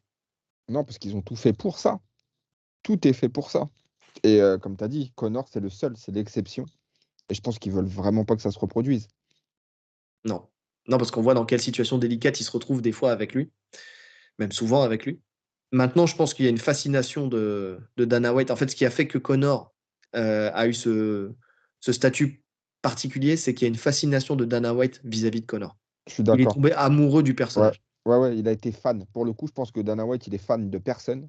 Tu vois, il les regarde vraiment comme ses employés. Mais pour le coup, je pense qu'il est devenu fan de McGregor pendant son, sa, montée, pendant son ascension. Ouais. Donc ça a changé complètement, euh, complètement la donne. Oui, parce que c'était le seul à avoir ces salaires-là. Ça a été le seul à pouvoir imposer ses dires à Dana White. C'était le seul qui avait son propre média. Parce que quand il y avait les Embedded ou euh, les, euh, les et tout ça, c'était la société de production The MacLife qui, mmh. qui, qui, qui, fournissait les images de McGregor, chose qui n'était pas possible pour, pour personne d'autre. Donc, donc, ouais, non, non, il avait un statut très particulier et, et non, il ne il pouvait pas se permettre de, de faire ça pour, pour les autres, enfin, pour, tout, pour d'autres personnes, parce que derrière, bah, effectivement, ça pose trop de problèmes à l'organisation. Et, et bah, ils n'étaient pas dans leur plan, leur plan financier, parce que quand on regarde encore une fois dans cet échange de messages, le nerf de la guerre, le gros problème, c'est le financier. En fait, tu te rends compte que depuis toujours, peu importe la star que tu es, en fait, ils ne veulent pas te payer, tout simplement, ou pas te payer à la valeur que tu mériterais. Ils ont toujours eu cette, cette comment dire, ce cloisonnement financier vis-à-vis de, des, des, employés. Ouais. Ouais, ouais. Et c'est pas prêt de changer. comment tu veux derrière que les gens ne veuillent pas passer à la boxe anglaise quand derrière tu sais que tu peux recevoir ce type de message ou ce type de lettre? Parce que là il parle d'une lettre avec un ultimatum. Tu vois, ça veut dire qu'ils étaient prêts quand même à se séparer de John Jones qui était euh, déjà une, grosse star et qui, euh, qui, est une des plus grosses stars de toute l'organisation. Ils étaient prêts à se séparer de lui visiblement s'ils lui mettent un ultimatum. Et en fait, ils n'ont pas le choix. Je pense qu'ils partent du principe que s'ils acceptent pour un, ils ouvrent la porte à tous les autres. Alors, je suis d'accord avec toi. Maintenant, euh, qui. Euh, enfin, tu vois, combien de personnes à l'UFC ont la possibilité d'être au niveau d'un John Jones, d'un McGregor ou, euh, je sais pas, d'un Ngannou? Tu sais, par exemple, si on reprend aussi pour le cas Ngannou, tu sais, qui, qui commençait à, à, être plus gros que l'organisation et qui l'est aujourd'hui, puisque de toute façon, aujourd'hui, tu vois, ils sont en confrontation. Tu vois, là où où tu as l'UFC qui va être en confrontation avec le PFL ou avec le Bellator. Là, ils sont en confrontation avec un mec qui s'appelle Nganou, tu vois, et on le voit d'ailleurs euh, avec l'organisation de grosses cartes euh, quand Nganou va combattre, enfin, tu vois, où tu sens qu'il y a quand même encore cette guerre froide entre, euh, entre les deux parties, tu vois. Mais combien il y a de personnes aujourd'hui à l'UFC qui peut se, se glorifier d'être à ce niveau-là, tu vois? Ça se compte sur les doigts d'une main, des deux mains? Ouais, ouais, d'une main. Je pense que déjà tous les champions vont essayer de d'avoir plus. Mmh ah, mais il y a champion et champion, tu vois. Il y a champion et il y a X défense de titre. Avec la manière. En plus, avec la manière. Tu vois. Pas des combattants chiants, mais vraiment, tu sais, hein, John Jones, il battait chacun sur son terrain en plus de ça, tu vois. Ouais. Non, c'est sûr. John Jones, il n'y a personne qui, si, on parle uniquement de talent pur et de réalisation dans l'octogone, oui, il aurait dû être payé beaucoup plus. Normalement, tu lui donnes ce qu'il demande, sans chipoter. Parce que en vrai, l'UFC, là, je comprends le move, tu vois, je comprends le move. Mais d'avoir une, euh, possibilité d'augmentation financière, enfin, tu sais, euh, d'avoir un vrai statut financier dans, dans l'organisation quand tu arrives à un niveau comme celui de John Jones, ça serait une putain de motivation pour, euh, pour, pour plein de combattants, tu vois? Qui, ce qui ferait que ça améliorerait peut-être encore plus le, le prestige de l'UFC. Tu vois, cet, cet, investissement avec un retour sur investissement derrière. Aujourd'hui, et ça, c'est pas, c'est pas moi qui me suis fait cette réflexion, mais c'est en écoutant Mandal, là, hier ou avant-hier, je me suis fait la. Enfin, il parlait du fait qu'aujourd'hui, ils avaient du mal à, à trouver des, des énormes stars, tu vois, par exemple, pour, pour un UFC 300. Tu vois, c'est vrai, ils ne construisent plus véritablement de stars comme c'était le cas à l'époque. Mais c'est dû aussi à cette politique-là, à cette politique où l'UFC restera l'organisation star et pas, pas les combattants. En fait, les, combattants ne font que passer dans l'organisation. Tu vois Mais quand même, il faut se raccrocher à des gens, il faut se raccrocher à des personnalités. L'organisation, s'il n'y a pas les personnalités, elle n'existe pas. L'UFC, t'as beau être l'UFC, si t'as pas, si t'as pas un truc qui te fait te lever le- la nuit pour regarder un combat, Mmh, euh, l'UFC n'existe plus. Tu vois. Donc je pense que le move, il est intelligent, mais euh, à la fois, il est stupide. À la fois, il est stupide. Il devrait y avoir une poignée de personnes, tu sais, qui, qui peuvent accéder au step du dessus. C'est le step premium de l'UFC, tu vois. Où tu peux négocier un peu plus, où tu peux aller chercher un peu plus d'argent, tu vois. Mais tu, en fait, tu sens Beaucoup que plus que ce qui est, qui est le cas aujourd'hui. hein. Pardon. il y en a à leur niveau. hein. Mais tu sens qu'ils sélectionnent des mecs. Par contre, c'est eux qui les sélectionnent. Tu vois, un mec comme O'Malley, ils le mettent en avant. Ils cherchent à en faire une star. Ouais, mais force est de constater que les stars qu'ils ont essayé de créer, elles se sont effondrées, tu vois. Ça parce que c'est pas, pas des véritables stars. Ouais. Tu vois, O'Malley, euh, en vente de pay-per-view, visiblement, ça n'a pas, fait, euh, ça a pas fait un chiffre extraordinaire contre Sterling, Mm. tu vois. Donc, ils veulent en faire une star, ils ont une personnalité. En fait, le problème, c'est qu'ils cherchent un nouveau Connor. C'est même au-delà de ça, c'est qu'ils cherchent un nouveau Connor. C'est-à-dire qu'ils ils- ils cherchent quelqu'un qui, euh, qui potentiellement a l'excentricité, tu vois, a le, le, le potentiel pour devenir millionnaire. Tu vois, enfin, vraiment ce truc-là. Tu vois, limite, euh, limite, euh, ils cherchent un mec qui a la potentialité d'aller chercher de l'argent par d'autres moyens que, euh, que le leur. Parce que quand tu regardes bien Connor, c'est ça. Il a été chercher la- sa fortune, non pas par l'UFC, même s'il gagne un peu plus d'argent que les autres, mais il a été cherché la- parce que c'était un businessman. Tu vois Mm. O'Malley, il va chercher son argent parce que derrière, euh, avec Twitch, avec tous ces trucs-là, avec les plateformes de réseaux sociaux, il a réussi à gagner de l'argent. Il, gagne- il le dit lui-même, hein, sur Twitch, il gagne beaucoup plus d'argent que- qu'en tant que combattant. Donc, en fait, des mecs qui sont décorrélés de l'argent. Tu vois, que tu peux starifier parce que tu as, et tu sais que derrière, en fait, c'est pas l'argent qui les motive, c'est le côté star power. D'ailleurs, devenir une star à l'UFC pour mieux gagner de l'argent en dehors de l'UFC. Tu vois la, logique Ouais, du truc. vois. Et je pense que c'est ça leur réflexion. En fait, ils ne veulent pas construire de stars dont les seuls revenus seraient tirés de l'organisation. Tu devrais plus t'es. Parce que Exactement. eux réclameraient plus. Exactement. Exactement. Ouais, Alors qu'un. O'Malley, O'Malley, il peut réclamer un peu plus, tu vois, mais c'est pas, son air de la guerre, c'est pas l'argent. Son air de la guerre, c'est la notoriété. Donc c'est du gagnant-gagnant. Euh, L'UFC construit une vrai. star, lui Eux, devient une star. euh, eux, ils le payent en notoriété. Ouais. Et McGregor, c'était un peu ça aussi. Alors, pas au début, mais très rapidement, ils ont, et je pense que Dana White, il a senti le fait qu'il l'a suivi, il a senti euh, le- le- le- l'envergure du bonhomme et surtout l'envergure euh, business, euh, businessman du bonhomme, tu vois. Donc, c'est ça. Là où un John Jones, c'est pas le cas. John Jones, il tire ses revenus de, de, de ses points et de ses pieds, tu vois. Donc, euh, donc c'est ça. Ouais, pas con. C'est pas con cette réflexion, je suis d'accord. Ouais. Donc, euh, donc ouais, mais c'est bon. Le problème, c'est que ceux qui vont durer dans le, dans le, dans le fight, dans l'organisation, dans le, justement dans les performances sur du long terme, c'est ceux qui comptent sur ça, justement, qui n'ont que ça. Exactement. Parce qu'on constate que quand les mecs ont atteint la notoriété qu'ils voulaient et les revenus qu'ils voulaient, bah, ils sont beaucoup moins sérieux à l'entraînement. Exactement. Parce qu'ils savent que derrière, ils ont d'autres euh, d'autres chats à fouetter, en fait. Ouais.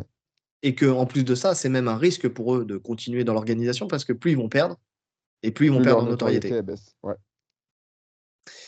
Eh oui, Dana White, bon businessman, mais quand même, euh, sur ce niveau de réflexion-là, c'est pas le meilleur des moves. Après, bon, ça, ça fonctionne. hein. Ça fonctionne, euh, ça Bah, fonctionne ça jusqu'à fonctionne maintenant, parce que mais c'est des trucs qui reproduit euh, sans cesse, en fait. Dès qu'il en perd un, il en reconstruit un. En tout cas, ils essayent. oui. Ouais, c'est vrai. C'est vrai. Mais au détriment de d'avoir des, des vraies stars de l'organisation, tu vois. Ouais. Tu vois, je pense à la WWE qui euh, aujourd'hui euh, est en lien avec l'UFC. La WWE, eux, ils construisent des personnages, tu vois. Ils, ils- tu vois, ils vont, ils vont parier, ils vont donner de l'argent à des personnalités.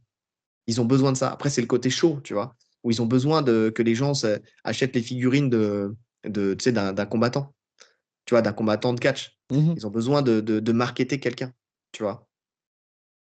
Je pense que l'UFC devrait le faire un petit peu plus. Et derrière, de toute façon, si tu n'as pas le niveau, tu viens, tu réclames de l'argent, tu lui dis, écoute, euh, c'est quoi tes chiffres, c'est quoi tes résultats? Tac, tac, tac. Est-ce que regarde, lui, on l'a marketé, c'est quoi ses chiffres, c'est quoi ses résultats? Tu penses que tu es au même niveau? Non Bah vas-y, dégage, tu vois Parce que l'UFC, tu sais, ce- ce- cette excuse de euh, je ne veux pas le faire avec un parce que sinon ça ouvre la porte à un autre, Euh, je pense qu'ils ont assez de force de caractère pour dire non. Et que si c'est pas mérité, euh, non, vas-y, next, allez, ferme la porte. Et toi, de toute façon, t'es personne, tu as fait quelques résultats, ok. Tu veux partir, tiens, la porte est ouverte, allez, dégage. Tu vois? Ouais, je pense, oui, pas, que- je pense pas que ça soit un précédent. Tu vois, on n'est pas dans la justice avec une jurisprudence. L'organisation, elle fait ce qu'elle veut. Si elle veut me payer plus quelqu'un et pas quelqu'un d'autre, c'est elle qui décide. Ah, mais écoute, jusqu'à présent, en tirant les prix toujours vers le bas, c'est passé. C'est les combattants qui finissent par lâcher. C'est passé, mais à la fois, tu vois, un John Jones, on a eu toute une période de, de creux où, euh, où euh, justement, il y avait plus d'affaires sur la négociation salariale entre l'UFC et, euh, et John Jones que John Jones qui combattait dans la cage, tu vois. Et on s'est privé aussi d'un Ngannou Jones à Ouais, cause de ça aussi. Mais l'UFC, ils s'en foutent. Ils s'en foutent, mais ça agace au fur et à mesure les gens quand même. Alors, je sais pas si ça agace, hein, parce que y a, ça, ça se ressent pas en tout cas. Sur le public, ça se ressent pas. Sur moi, ça se ressent. Ah, ça m'agace. ça m'agace énormément. Ouais, ouais, ouais. En tout cas, je sais pas. Ben, Je sais pas si c'est un bon move ou pas. Je sais pas. Dites-nous ce que vous en pensez en commentaire. euh, si vous pensez que l'UFC a raison de faire ça ou si, euh, ou s'il mériterait euh, de, de mettre en avant quelques combattants vraiment qui, le, qui, qui ont, par leurs résultats, ont- l'ont mérité, quoi. Comme un John Jones, par exemple. Comme un Ngannou. Comme, euh, enfin, tu vois, des, des personnalités comme ça. Ouais. Après, Ngannou, c'est encore un peu différent parce que Ngannou, il voulait aussi améliorer la condition de tout le monde. Tu vois. Donc ça, je comprends que l'UFC... euh, Enfin, je comprends. Parce Je que comprends sans le comprendre, mais fi- financièrement, Ngannou, ils, ils ont quand même proposé quelque chose d'intéressant. hein, c'est vrai. C'est vrai. Ils lui ont proposé quelque chose Qui, qui d'intéressant. aurait pu faire de lui le, le poids lourd le plus payé de l'histoire. Ouais, après, lui, ça, son, son niveau de valeur, il était au-delà de ça. En fait, au-delà de l'argent, du seul argent que lui gagnait. C'est ça le truc. Après, Ngannou, ouais, c'est un, profil un peu particulier. C'est Il y vrai. avait ça, il y avait aussi le fait qu'il rêvait de faire son combat en anglaise, qu'il voulait, qu'il ne voulait pas être attaché euh, par, par le contrat uniquement à l'UFC. Ouais. Je pense que le Là, plus gros ouais. problème, il est là, en vrai. Parce qu'il il, il- longtemps exprimé dans ses interviews où il dit que l'engagement, peu importe lequel, hein, dans, dans sa vie en général, le fait d'être bloqué, c'est quelque chose qu'il supporte pas. Il ne voulait pas se limiter uniquement à l'UFC. Oui, c'est vrai que lui, il voulait un statut d'agent libre. C'est ça. Mais ce qui est logique en vrai, hein, parce que c'est tous des, des, des auto-entrepreneurs en vrai. En gros, c'est l'ubérisation du MMA. C'est vraiment ça. c'est pas Uber qui l'a créé, c'est Dana White à la base, l'ubérisation. Non, mais, de toute façon, c'est grâce à ça. hein. Le nerf de la guerre, il est là. hein. C'est le fait de bloquer les combattants par des contrats où ils ne peuvent pas combattre ailleurs. Et où finalement, s'ils n'acceptent pas tes conditions, bah, ils ne combattent pas du tout. Ouais. Du- donc ils, sont complètement bloqués, ils n'ont aucun revenu. Ouais, je suis d'accord. Je suis d'accord. Bref, en tout cas, voilà. C'est bon, on savait déjà que c'était tendu entre les parties, euh, bah, justement parce que pendant des années, il y a eu ces, ces histoires-là. Et ben là, on en a la confirmation et on a aussi, euh, aussi comment les, les mots exacts, tu vois, qui sont employés par Dana White et euh, le mépris, tu sais, au travers de ces mots. Tu vois, sur le, même sur ses plus grosses stars. Maintenant, aucun des deux n'a réagi euh, là à cette sortie. Je pense qu'aucun des deux ne réagira de toute façon à, à- à cette sortie, parce que Dana White, il en a rien à foutre. Et puis John Jones, là aujourd'hui, de toute façon, il est dans une situation qui lui convient bien. Il sait qu'il est presque à la fin. Donc, euh, donc mais bon, il n'a pas d'intérêt à en parler, quoi. Pour le coup, tu vois, c'est un, un message qui est, qui est sorti, mais je pense pas que ce soit une surprise pour John Jones. Je pense qu'il sait très bien ce que Dana pense de lui. Je pense Mm. qu'il lui a même dit euh, les yeux dans les yeux, donc euh, c'est pas une surprise, tu vois. Sacré paire de couilles quand même, ce Dana. Ah, c'est. Se mettre face à John Jones et dire t'es une grosse merde. C'est Bon, le faut, oser, hein. faut oser. Après, il a son passé dans la boxe anglaise, donc euh, Il a surtout son armée d'avocats. il a surtout son armée d'avocats. Ouais, mais je pense qu'il a, je pense que quand même euh, Dana White, tu vois, c'est, c'est un combattant dans la main. Enfin, tu sais, comme on l'a dit, il a, il a, c'est un boxeur hein, à la base. Donc, euh, c'était pas contre Tito Ortiz d'ailleurs qui devait s'affronter normalement. Donc, euh, son ouais. manager à la base. Eh oui. Donc, euh, donc ouais, non, non, je pense que les frères Fertita avec toi, ah, tu peux finir dans un désert, euh, dans le désert de. Las Vegas. Ouais, c'est ça. c'est vrai, c'est vrai. Bref, on continue. Et on en a fini avec les actus. On va, on va commencer les questions auditeurs. On en a deux cette semaine. Deux bonnes questions en plus. Euh, on va commencer avec euh, DDB Pincab. Donc, euh, j'ai la, la- maintenant, je sais que ça se dit comme ça et je sais quelle est la signification. Eh oui, c'est Dog de Bordeaux et Pincab, c'est pour le, le flipper, en fait, tout simplement. Donc, donc voilà, on sait que ça se, ça se dit comme ça maintenant. il nous a posé une, une bonne question. Quels combattants ont laissé leur nom en- à une action en MMA? Euh, donc, euh, on sait très bien que, euh, certains combattants ont créé des techniques, mais certains aussi en ont repris et les ont popularisés en fait de, par leur espace médiatique quand ils combattent à l'UFC par exemple. Donc, voilà, ils, ont- laissé leur nom justement à ces, techniques-là. Donc, on, va répondre à sa question. On va, s'attarder sur le MMA dans un premier temps, mais on va peut-être faire une petite extension sur, sur d'autres disciplines où ça a été le cas aussi, notamment le JJB, le judo, tu sais. Donc, euh, donc voilà, on va, on va en parler. Et euh, on va commencer déjà avec euh, le Showtime Kick. Ouais, Déjà Anthony Pettis. Ce Exactement. contre la cage qu'il avait mis contre Benson Anderson. C'était où? C'était euh, c'était pas à l'UFC. Non, c'était au WEC, non? C'était au WEC, je crois, ouais. C'était une bâche bleue. Merde. Mais je crois que c'était au Ouais, WEC. ouais. c'était au WEC, il me semble. WEC ou Strike Force, Je sais plus. Je veux pas dire de conneries. mais c'était pas l'UFC.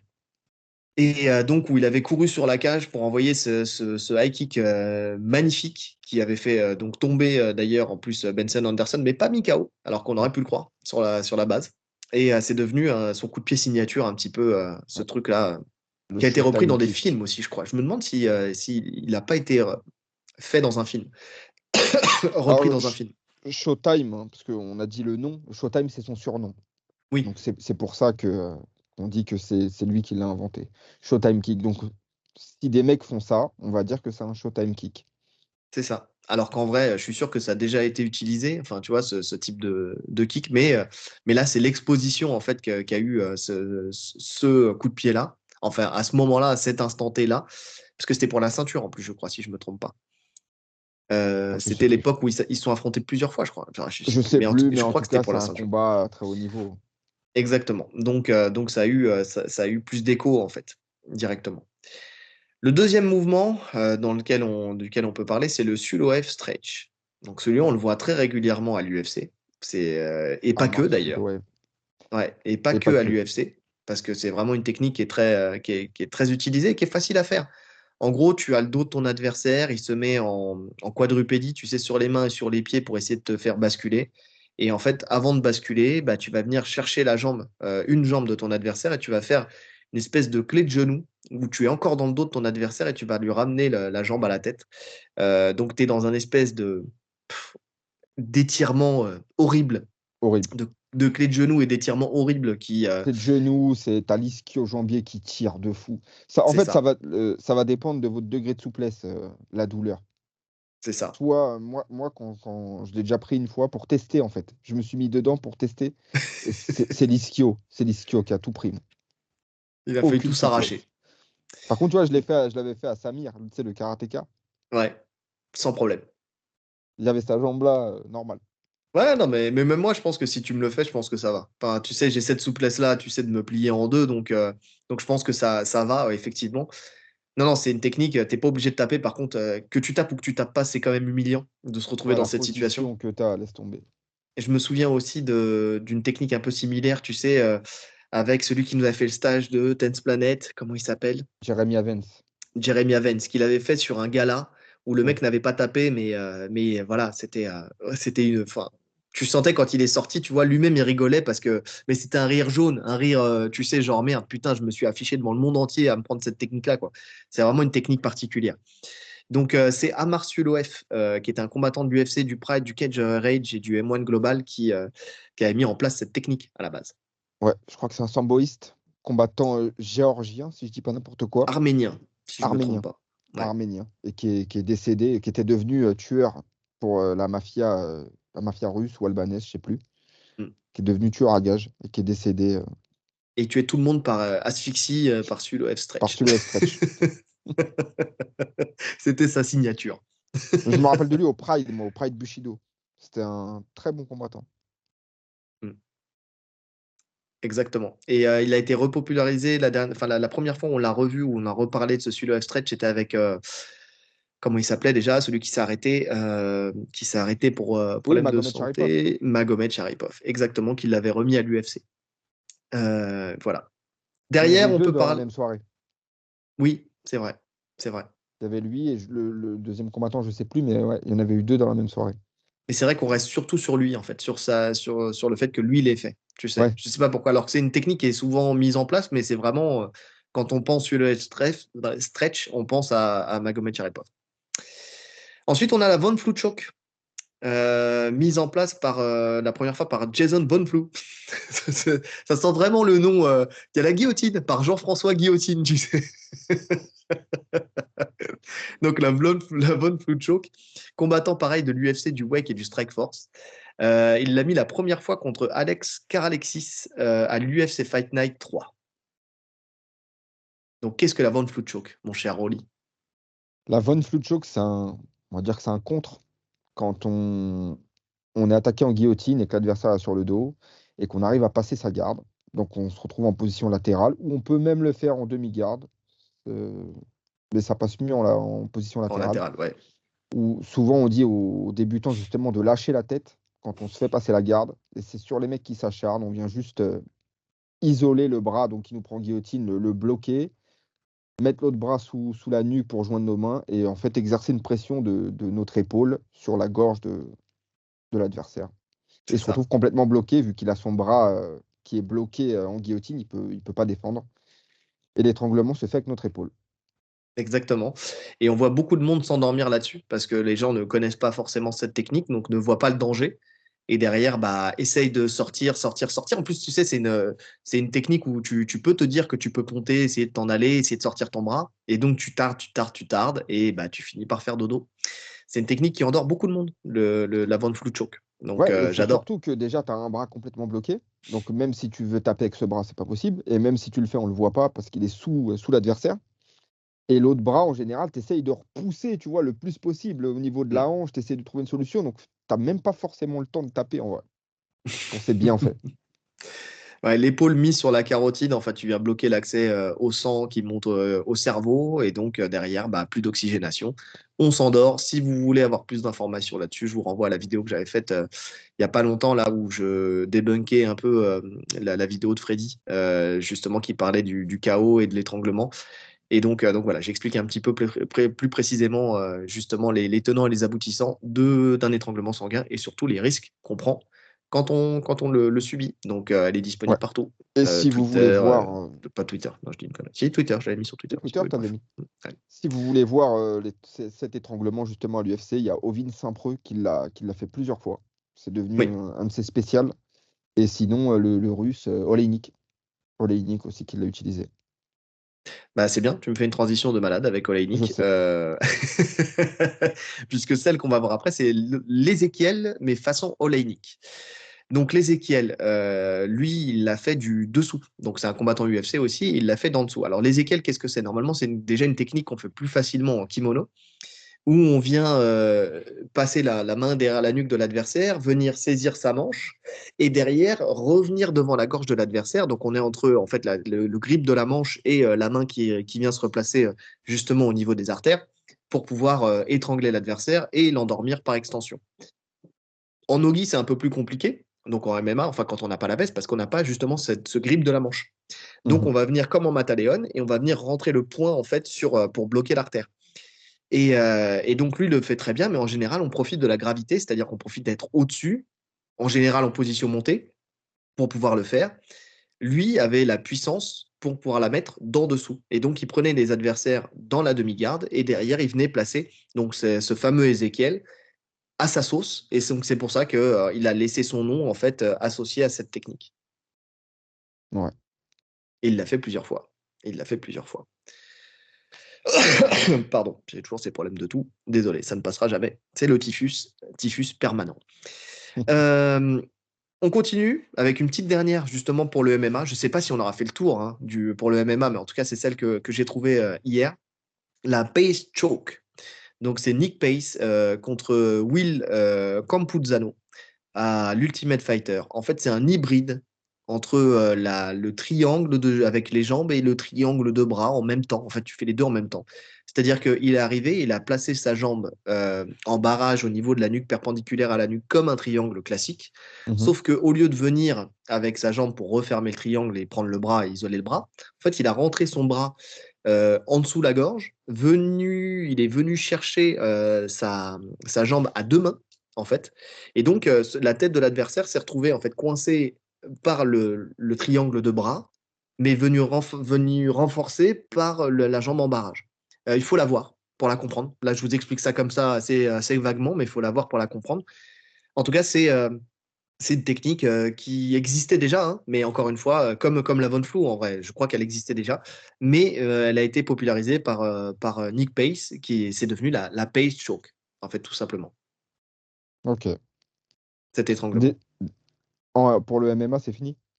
Je sais pas, moi que t'en vois d'autres. Non, non, moi j'en ai pas d'autres. Mais ce qu'on peut noter, c'est que mis à part le kick de Pétis, c'est beaucoup plus facile de donner son nom à des soumissions que, que sur du striking. Hein. Oui, alors tu, par contre, si, il y en a un que tu m'as dit, et euh, quand, quand, justement j'ai travaillé la, la H-bombe. Ouais. Ouais, mais la H-bombe, tu ne le reprends pas pour les autres combattants. Elle est propre à lui. En fait, il n'a pas donné son nom à une technique. Tu vois, le Showtime Kick, si moi je l'ai fait dans une cage, on va dire que c'est un Showtime Kick. C'est vrai. La, la H-bombe, c'est juste euh, un overhand, en fait. C'est vrai, c'est vrai. Mais après, parce que c'est aussi, euh, aussi simple sur le, le fait, tu sais, enfin, c'est très simple, hein, mais le, tu as plus de facilité à faire, à, faire c'est ça. C'est-à-dire que c'est limité dans, dans, ce que tu peux faire. Tu vois ce que je veux dire? Euh, À moins que tu un jour tu mettes un coup de pied en salto arrière et que euh, tu vois euh, derrière tu, on te dise que c'est il porte ton nom. Tu vois? Peut-être qu'un capoeiriste, par exemple, qui viendrait, je pas, je pense à un Michel Pereira, tu vois, qui qui viendrait mettre des coups de pierre tournés façon façon capoeira et qui s'il le faisait systématiquement et qui mettait KO tout le monde avec ça tu vois, peut-être qu'on lui donnerait ce, son nom. Mais ça, ça, reste quand même rare. Alors que mettre des soumissions particulières, ça, qui, euh, qui sortent de l'ordinaire, ça, c'est vrai que c'est un peu plus facile. Tu as plus de situations. Ouais, parce qu'il y a des soumissions qui n'ont pas de nom, en fait. Donc, automatiquement, ça prend ton nom. Parce qu'un coup de pied retourné, ça a un nom déjà, techniquement. Oui, oui, bien sûr. Bien sûr, je suis d'accord. Je suis d'accord. Mais tu vois que l'Ézéchiel, en fait, euh, l'Ézéchiel qui a déjà un nom, euh, prennent, s'associe au nom d'Oleinik, mais c'est parce qu'il a réussi à la mettre d'une autre manière. Une manière dont tout le monde, que tout le monde ne, peut, ne puisse pas faire, tu vois. C'est vraiment ça.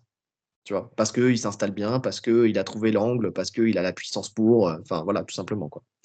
En JJB, effectivement, c'est un peu plus vrai. La transition, elle est toute faite puisque il y a beaucoup de noms qui portent le nom de technique qui porte le nom de la personne qui l'a créé.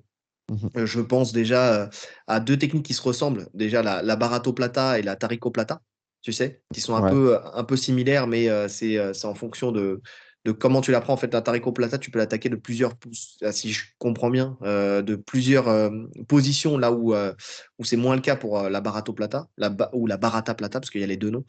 Donc la Barata Plata, c'est euh, Rafael Barata euh, Freitas euh, qui, qui l'a mis en, place. Et la Tarico Plata, c'est Tariq Obstock. Tu vois. Donc c'est deux combattants différents. Et c'est un peu une technique similaire où tu viens faire une espèce de kimura, mais où tu, tu l'as fait hein. avec, en repassant ta jambe. C'est-à-dire tu mets ton bras à l'intérieur du, du, bras de, de l'adversaire et tu viens maintenir son bras plié avec ta jambe et tu viens donc te déplacer pour créer une torsion au niveau de l'épaule, type Kimura. C'est un espèce de d'hybride Kimura homoplata, tu sais. Mmh. cette technique. Donc, euh, donc pas mal. Derrière, on a aussi la Kimura, qui existait déjà.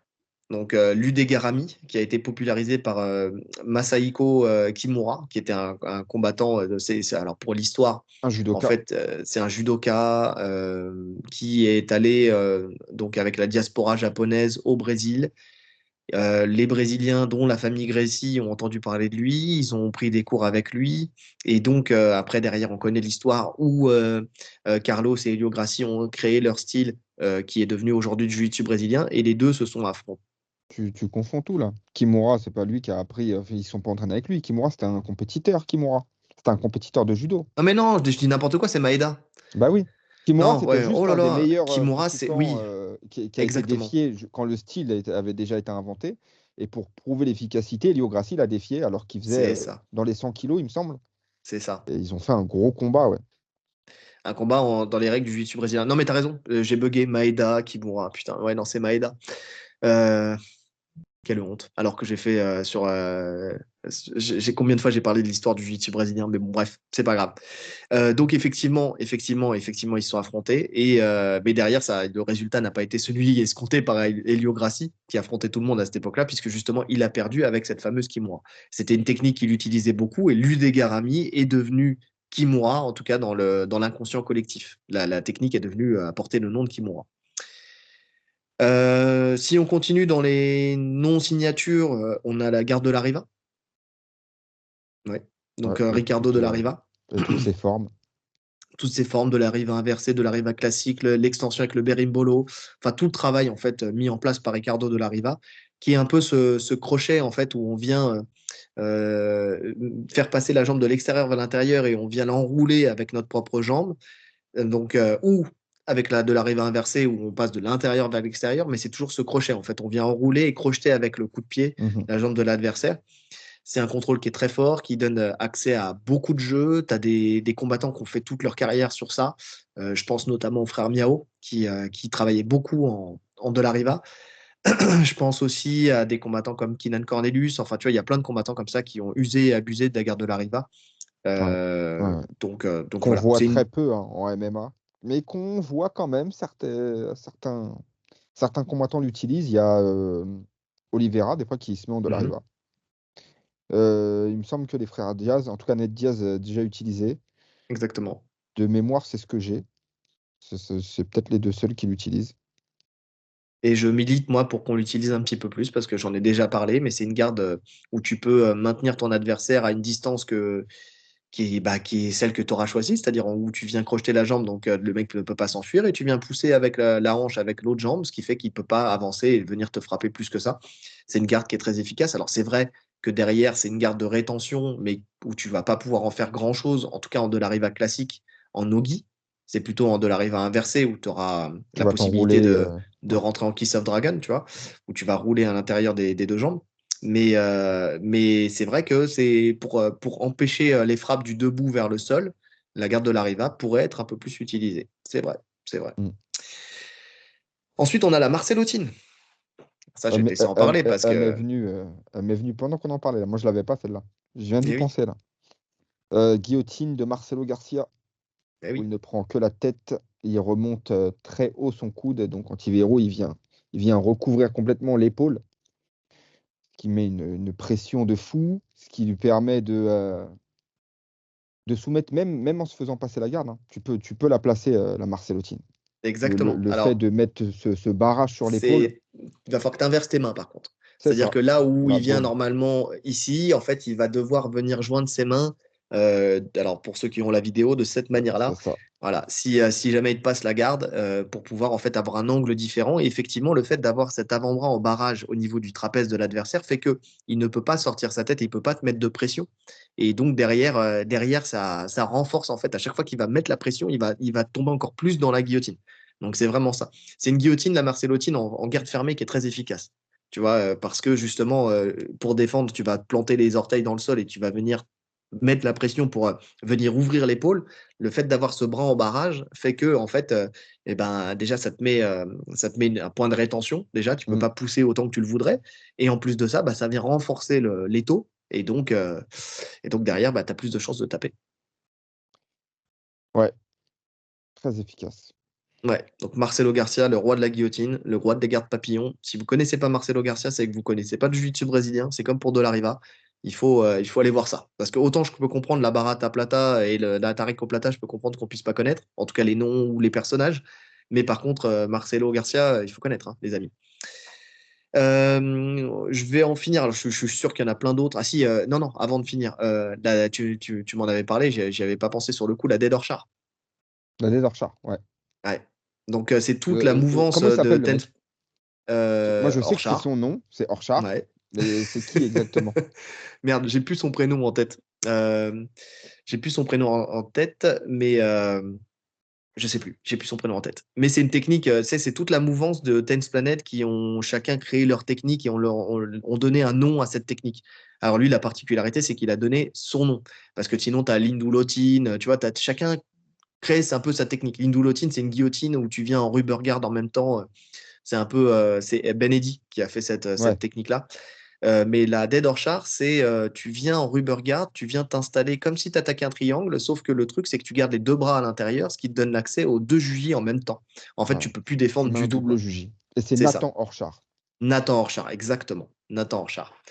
Et donc, euh, il a créé cette technique qui a, fait, qui a fait pas mal de dégâts en son temps. Donc, donc si jamais vous ne la connaissez pas, écoutez, n'hésitez pas. La difficulté de cette technique, c'était d'arriver à fermer ton triangle en gardant les deux bras dedans.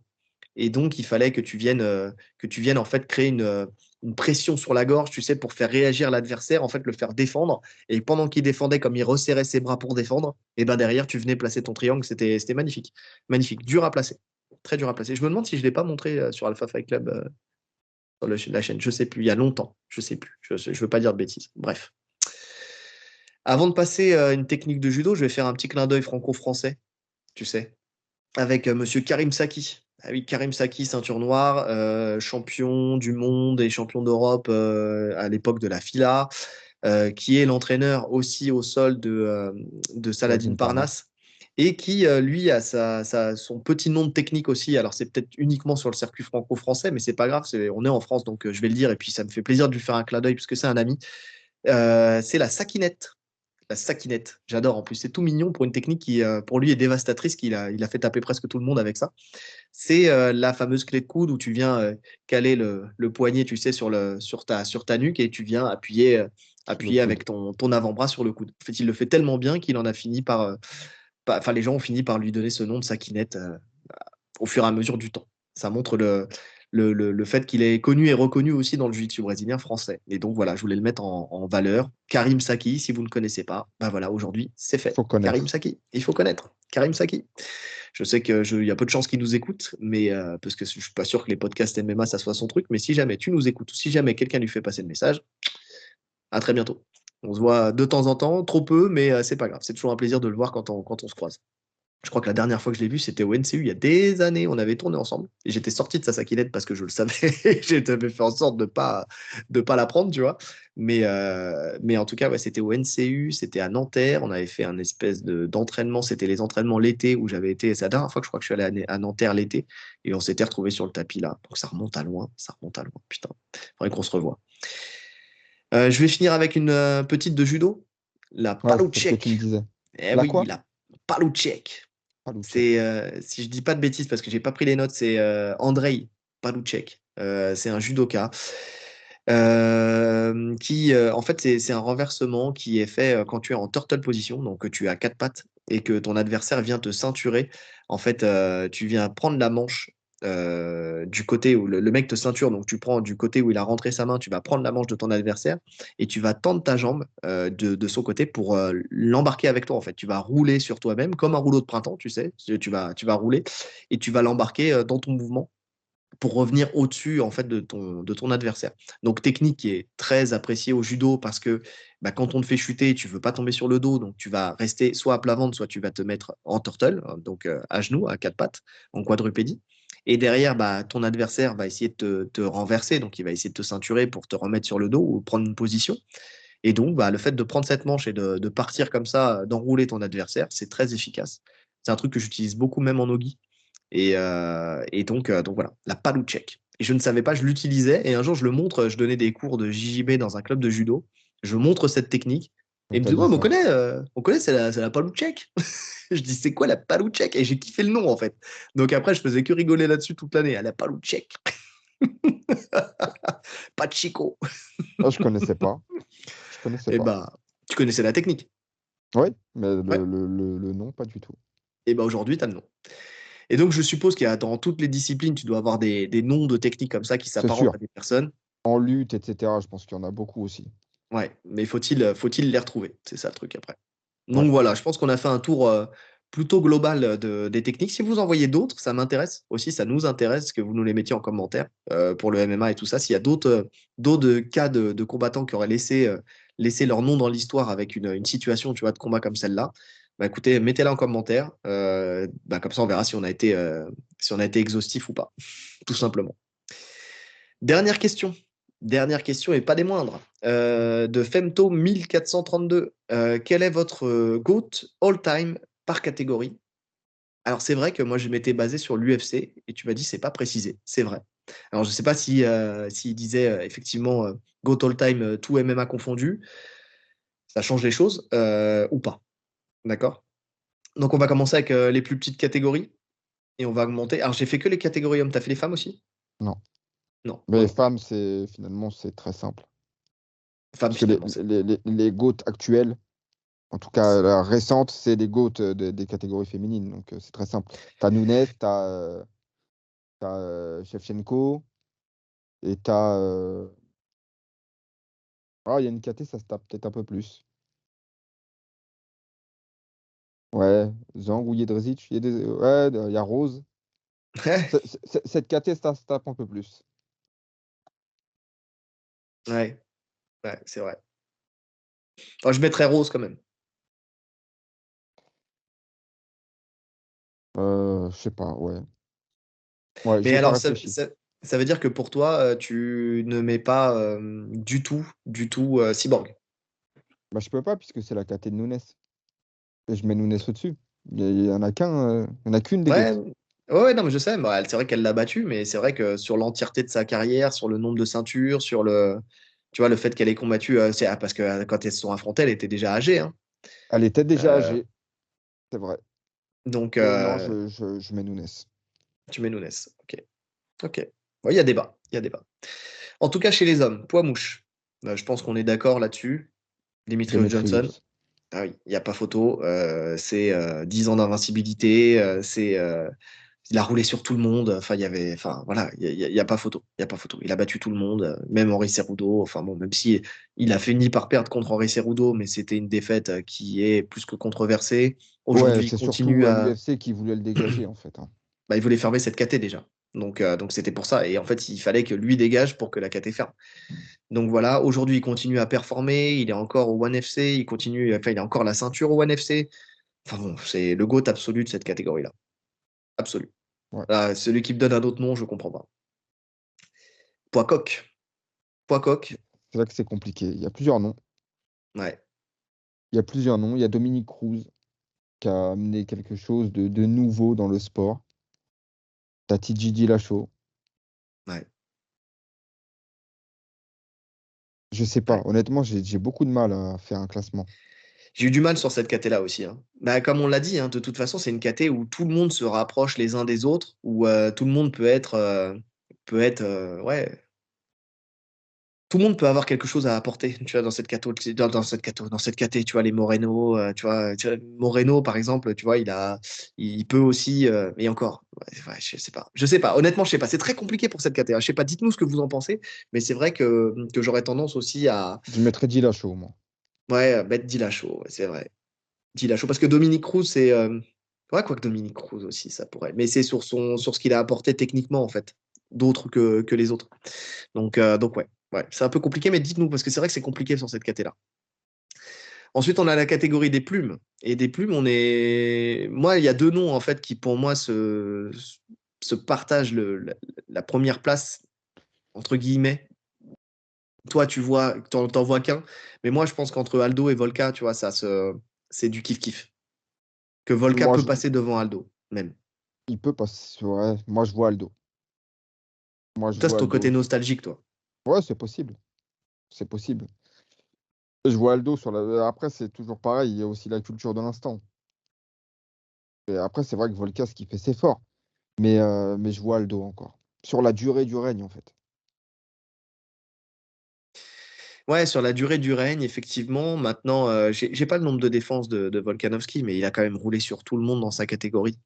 Vraiment. Parce que tu me disais, tu me donnais l'argument, oui, il a fait euh, euh, trois fois Holloway et tout ça. Ouais, ok, d'accord. Mais il a quand même battu Ortega, il a quand même battu Korean Zombie, il a quand même battu. euh, attends, il y a qui encore Mais il a battu Aldo.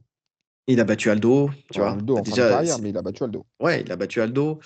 Mais Volkanovski, Alexander Volkanovski, il est où son Sherdog?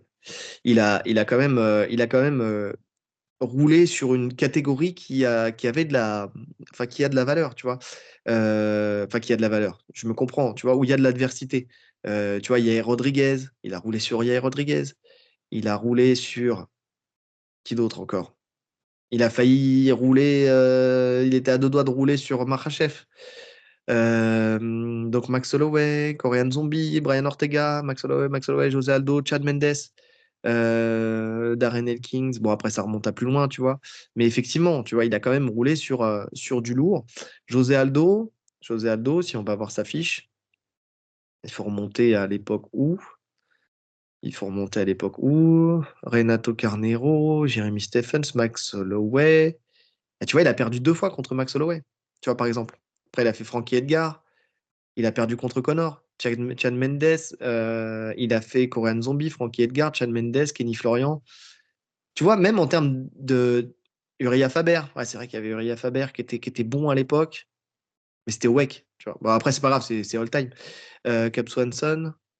Il a roulé sur du monde, mais quand tu regardes le, le, les noms de euh, Volkanovski et quand tu regardes les noms de euh, Aldo, tu vois quand même, Volkanovski, je pense que l'adversité, elle était plus grande. Ouais, mais c'est pareil avec toutes les époques finalement.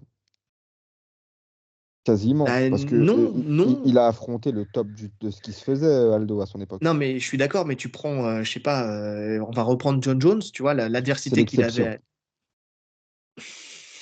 Non, tu prends Georges Saint-Pierre aussi, tu vois, il y, avait quand même du lourd euh, ça, Moi, à son époque. il y avait du lourd, mais je pense que l'époque actuelle est plus forte. Je pense qu'on a tendance à. Peut-être. Mais en tout cas, voilà, juste pour ça, tu vois, il a deux fois euh, Holloway, deux fois il perd, tu vois. Là où euh, derrière, euh, derrière Volkanovski, il gagne, Ouais, il gagne il contre. Holloway trois fois. C'était la fin de carrière. Et, Et il l'a détruit. et puis derrière aussi, bah, il, il- remporte la victoire contre lui, donc contre, contre Volkanovski. Donc, donc c'est pour ça, je te dis, alors c'est vrai que moi aussi, par respect pour José Aldo, tu vois, je le, je le mets, je le mets euh, dans la discussion des GOAT de la catégorie des plumes. Mais, euh, mais Volka, Volka, quand même, euh, il a montré que là, s'il si, était encore Topuria, tu vois, il aura roulé vraiment sur tout le monde de sa génération. C'est vrai. Et fait une montée, euh, une montée qui était quand même, euh, qui était, qui était pas dégueu, qui était pas dégueu du tout. Ouais, c'est vrai. Donc, il y a discussion. Dites-nous ce que vous en pensez, Volka ou, ou. Aldo, en Il y a un nom qui m'est revenu pour la caté d'en dessous. Renan Barao. Renan Barao, avant qu'il se fasse battre par TJ Dillashaw, il était sur une série de victoires de folie. C'est vrai, Il avait fumé tout le monde. c'est vrai. Donc Mais encore une fois, tu euh, vois, est-ce que ça a le calibre d'un GOAT? En fait, dans cette caté, le problème, des- c'est ouais. c'est dans cette caté, c'est dur d'avoir un, un calibre GOAT, tu vois. Là où dans les autres, tu vois, c'est clair. Moi, les choix, ils ont été faits tout de suite, tic, tic, tic, tic, tu vois. C'est la seule caté où j'ai galéré. Ouais. C'est pour ça, c'est intéressant de, que vous nous donniez votre nom, vous, euh, ce, que, vous- ce que vous en pensez. Tu vois Ouais, parce que finalement, il n'y a pas de GOAT dans cette caté. Bah ouais, Il n'y a pas de GOAT dans cette caté, ça va être à la préférence de chacun. exactement. Je suis d'accord. Je suis d'accord. Ensuite, on monte en léger. Tiens, t'as mis qui, toi, en léger? Khabib. Rabib Ouais. Moi, j'ai mis Oliveira. J'ai mis Ouais. Oliveira. J'ai mis Oliveira pour, euh, pour la multitude de, de profils qu'il a affrontés par rapport à, à Khabib, en fait, tout simplement. Et le fait que euh, qu'il ait défendu sa ceinture plus de fois, tu vois. Enfin, c'est c'est vraiment ça. C'est Il vraiment ça. défendu sa ceinture plus de fois. hein. T'es sûr? Certains. Certain? Soyons certains d'être sûrs Parce qu'il l'a perdu très tôt, finalement. Attends, euh, Oliveira.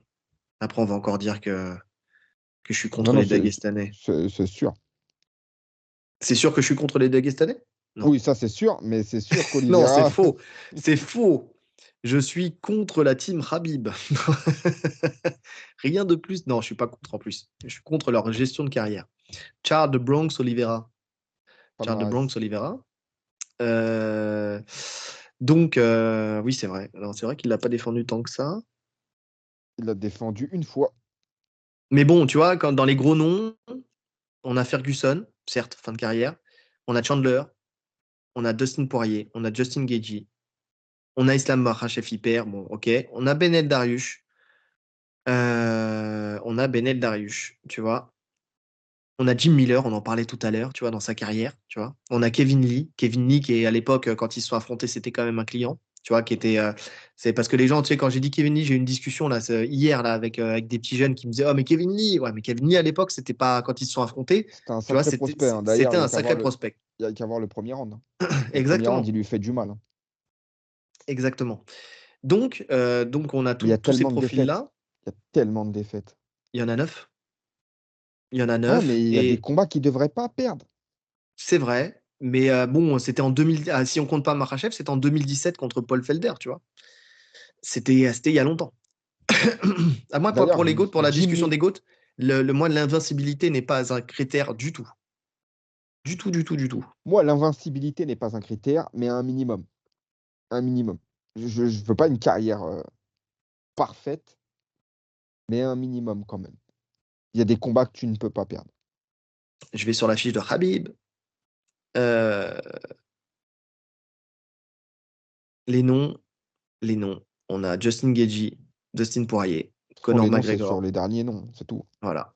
C'est tout. Parce qu'après, Barbossa, même Barbossa, tu vois, c'est pas. Tu sais, on me dit, ouais, Barbossa. Oui, ok, Barbossa, mais c'est pas non plus. euh, C'est un top 10. Tu vois, c'est pas un top 5, déjà. Je crois qu'il a jamais été dans le top 5, euh, Barbossa. Ah, si, je pense que si. Il a été dans le top 5 Mais bon, c'était l'entrée, l'entrée du top 5. Euh, si tu as, euh, tu as Rafael Dos Anjos aussi un peu plus loin dans la carrière, mais c'est tout. C'est tout. Sinon, les noms, c'est c'est rien. Enfin, tu, si tu fais le comparatif des noms affrontés, encore une fois, hein, je reste sur du factuel, il y a trois noms, trois noms et demi, on va dire. Pas non ennemi, mais euh, c'est euh, c'est le c'est la, la manière de faire en fait. Ouais, ben, et on en parle de Oliveira? Non, Oliveira. Oliveira, il a le record, il a le record de soumission hein, de l'UFC. hein. Mais quand je te dis la manière de faire, c'est dans ce qui dégage contre l'adversité. C'est facile en fait. Il. C'est facile. C'est j'avance sur toi, je te mets au sol, je te tartine. Oliveira, tu sens que c'est tendu.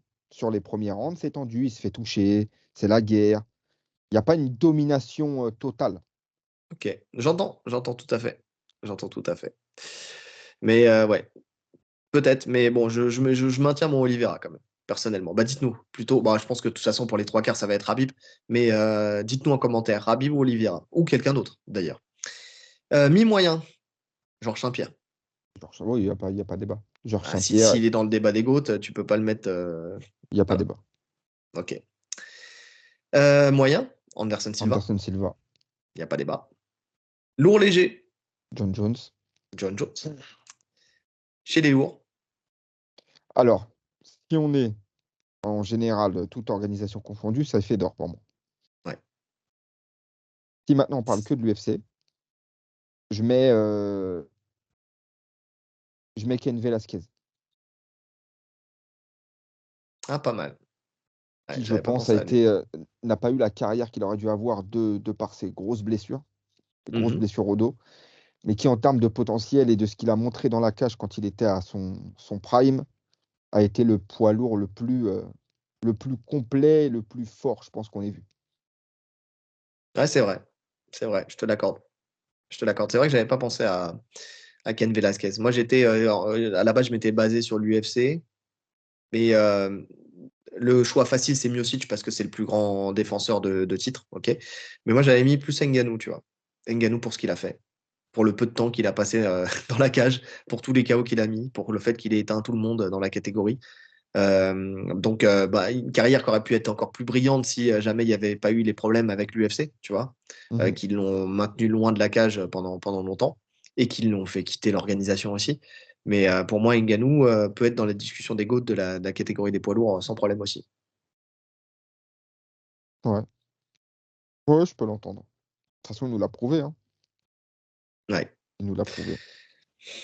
Donc voilà. Bon, écoutez, en tout cas, euh, donnez-nous vos, vos, vos. Ouais, ça reste Euh, euh, toujours subjectif, euh, un jeu, Ouais. un, un classement. Ouais, non, non, c'est vrai, c'est vrai. Donc donnez-nous vos GOAT et puis euh, comme ça on pourra, on pourra en, déba- en débattre, on pourra en, en- en parler sur, euh, sur les commentaires avec, euh, avec grand plaisir. Avec grand plaisir. D'ailleurs, euh, je, je le dis devant tout le monde, j'invite euh, notre cher Rolly ici présent à, à répondre aussi un petit peu aux commentaires parce que des fois tu as des attaques sur toi, tu réponds jamais, bâtard. Donc euh, Euh, parce que t'es es mon avocat. oui, c'est vrai, c'est vrai. Bah, des fois je vais te plomber. hein. Des fois je vais, je vais, je vais, je, je vais, je vais dire que tu es coupable. hein. Tu vois, quand tu as, parlé de, de Shevchenko et de ses combats chiants, tu vois, bah, j'ai dit on va lui remontrer le highlight. C'est chiant, c'est chiant. C'est chiant dans deux sens. J'ai pas vu tous ces combats. Les combats que j'ai vus, c'était où elle était en gestion. Et c'est chiant aussi dans le sens où elle avait pas d'opposition. C'est dans ce sens-là aussi où c'est chiant. Ou quand tu es tellement sûr de voir un, combattant gagner qu'il n'y a, y a plus trop d'intérêt en fait. Ouais, je suis d'accord. Je suis d'accord. Bah écoute, en tout cas, ton avocat, des fois, veut prendre des vacances. Donc, euh, quand il y a des, des, attaques euh, nommées euh, à Moi, j'ai pas les. Mais toi, tu as les notifs. Moi, j'ai pas les notifs. Eh, tu checkes une fois par semaine. Tu sais, il y a des fois, je réponds un peu tardivement. Mais oui, tu sais que sur, sur deux semaines, tu vois, tu checkes tous les deux, trois jours. Et voilà, tu regardes un petit peu. Je vais pas être, je vais être obligé de lui envoyer encore. C'est, voilà, encore, encore du travail pour moi. il m'exploite, il m'exploite en plus je suis pas payé. En plus. En plus, il est pire que Dana. Ils ont la même coupe. Et en plus de ça, il paye encore plus mal que lui. ah, il paye pas du tout. Ah, il paye pas du tout. Euh, le seul truc qui nous gratifie, c'est pas de l'argent, c'est de son bon fond là-bas, le mur du fond avec euh, ce, petit thème, euh, le, roi, lion, d'accord? Donc ça, ça va me donner le mot de la fin. D'ailleurs, à nous donner, eh bien, bien sûr, Akuna Matata. Mais oui, si vous avez regardé le podcast jusqu'au bout, Akuna Matata, les amis. C'est ça qu'il va falloir mettre en commentaire. quelle phrase magnifique Magnifique. Magnifique. On peut finir que là-dessus. Bon, merci à tous en tout cas. Merci pour vos questions. Elles sont encore de qualité. Franchement, c'était top euh, puisqu'on allait faire un podcast court et c'est ce qui nous a permis de tenir presque deux heures. Donc, euh, bah, c'est grâce à vous. Hein. Merci. Euh, il ne nous reste plus qu'à vous dire de vous abonner, commenter, liker, partager, mettre les 5 étoiles sur les plateformes de podcast. On est partout d'ailleurs, toutes les plateformes Spotify, Apple Podcast, Google Podcast, un peu partout. Il y a juste SoundCloud qu'on a arrêté de payer parce que ça nous apportait rien. Donc, euh, ça nous faisait juste ah dépenser de l'argent. On faisait 30 donc, vues. Euh, on faisait 30 vues quand tout allait bien. Donc, euh, donc voilà. cliquez sur la cloche des notifications pour ne rien rater. Si vous aimez notre travail, mettez-nous en avant. Merci pour toutes les personnes qui disent qu'on mériterait d'être plus vus et plus connus. Donc, c'est gentil. Franchement, merci parce que ça, ça, ça, valorise notre travail et ça nous, nous permet de continuer. Maintenant, derrière, bah, poussez le podcast, poussez le podcast un maximum, parlez-en autour de vous et comme ça, bah, on, arrivera, on arrivera à nos 1000 abonnés un jour. Un jour, on y arrivera. On y arrivera. Bientôt. Bientôt, Inch'Allah. Et donc, euh, et donc voilà. En tout cas, il ne reste plus qu'à nous souhaiter, à vous souhaiter ou à nous souhaiter, c'est comme vous voulez, une bonne journée ou une bonne soirée en fonction de l'heure à laquelle vous nous écoutez. Moi, je vais aller me reposer. Allez, salut. Salut.